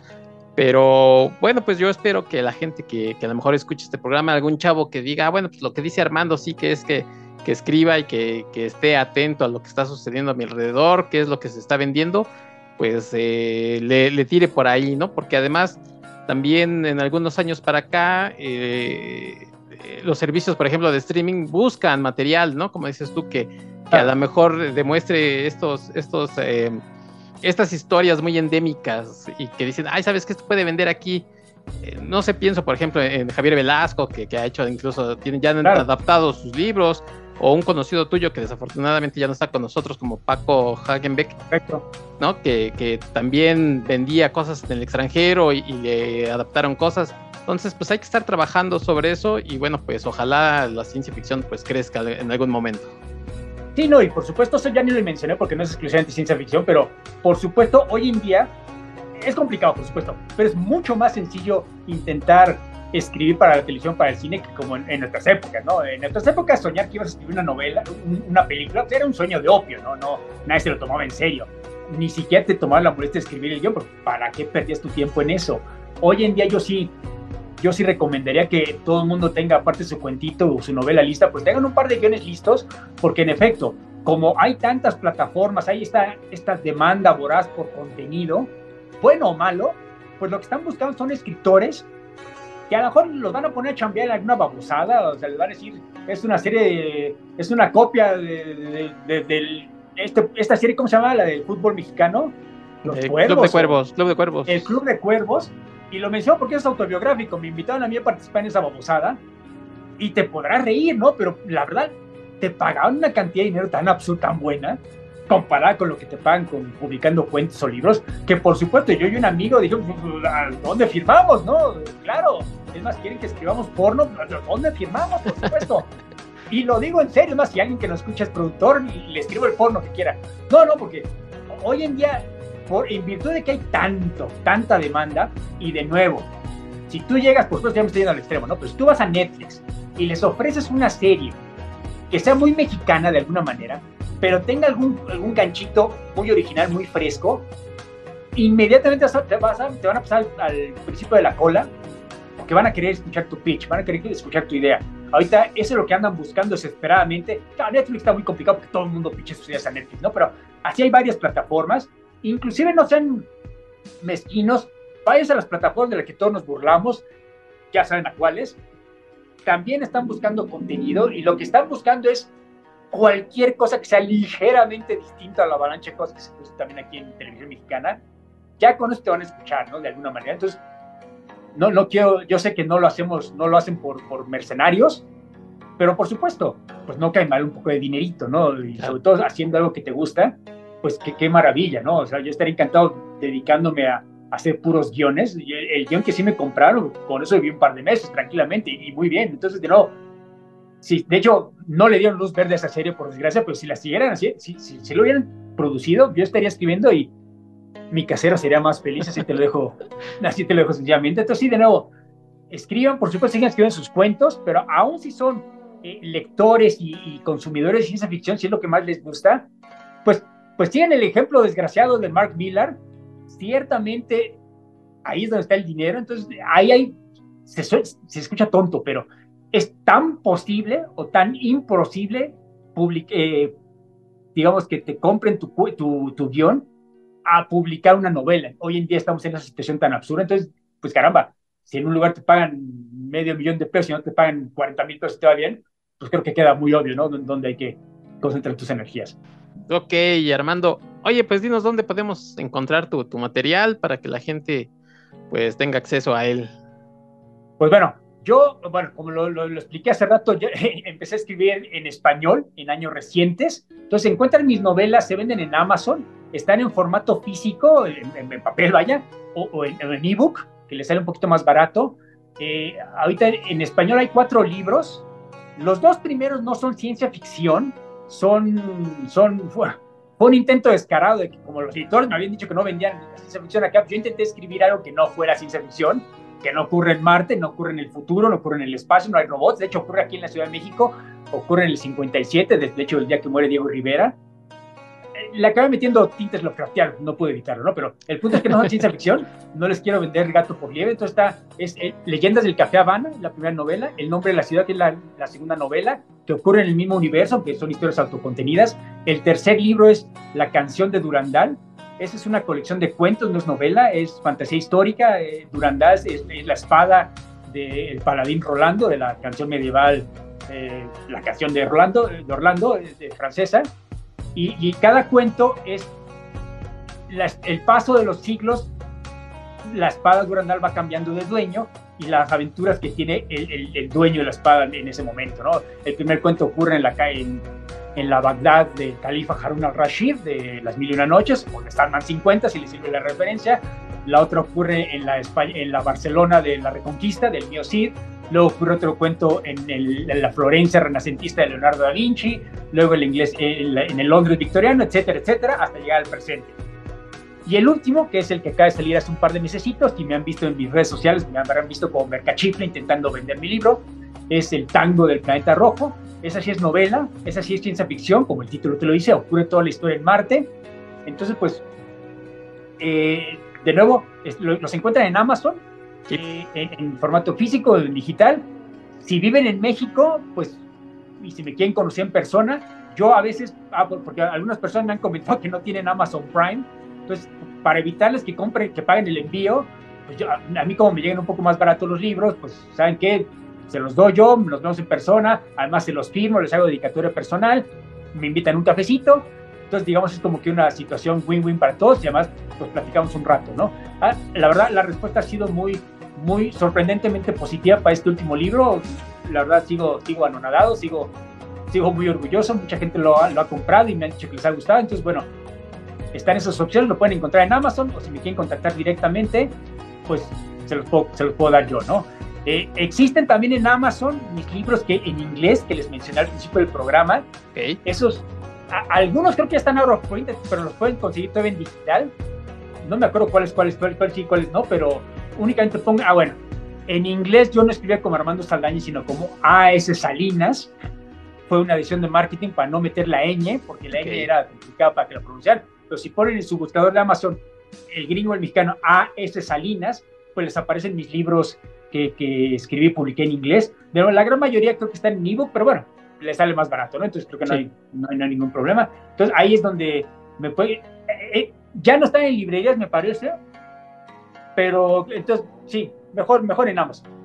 Bueno, y si no, pues contacten a Armando, como, como él bien menciona. Sí y ya sea para eso para, para alguna guía, a lo mejor que ustedes quieran saber eh, de autores modernos, de ciencia ficción, nacionales, extranjeros, pues probablemente Armando les pueda dar algún, alguna referencia. Armando, si ya sabes que... de dinero, pues me contactan, yo les doy su dirección, entonces ya saben, me invitan sí. un cafecito y es una muy buena situación para todos menos Héctor. Sí, Armando, ya sabes que yo te admiro mucho, que te agradezco que estés aquí en De la Ciencia y la Ficción, que bueno, pues me dicen que ya que nos llevan, que, que, puede ser el último episodio de la ciencia y la ficción. Y bueno, pues. He escuchado eh, rumores, sí, que el patrón nos despidió a todos, ¿verdad? Que no es dinero. correcto, pero ya haremos algo en el futuro, Armando, y espero poder seguir platicando contigo. Que, que a, a, por alguna razón la gente dice que, que, lo hacemos bien, entonces, pues, mientras nos divirtamos, porque qué dinero bueno, parece bueno, que, sí. que no hay, ¿verdad? Pero Ustedes no saben, no, no estoy yo para, para, platicarlo, pero Armando ya es famoso, ya lo invitan a donde sí le pueden dar este, cheques eh, chonchos Por ahí busquen su entrevista reciente. Este... Eso fue un error administrativo, yo lo sigo manteniendo. Se equivocaron. No estaba, yo, no, estaba, no estaba tu amigo Javier Velasco y bueno, llámale este baboso a ver qué dice. Por ahí lo explicas en esa entrevista, qué, fue lo que sucedió efectivamente. Pero vean ahí Armando hablar de ciencia ficción, de cómics, hasta de fútbol brevemente, aunque sea de refilón. Busquen las entrevistas de Armando y bueno, pues esperen, esperen lo que podamos hacer en el futuro. Armando, muchas gracias como siempre. Al contrario, gracias Héctor. Gracias a todos por escucharnos. Bye. Hasta la próxima.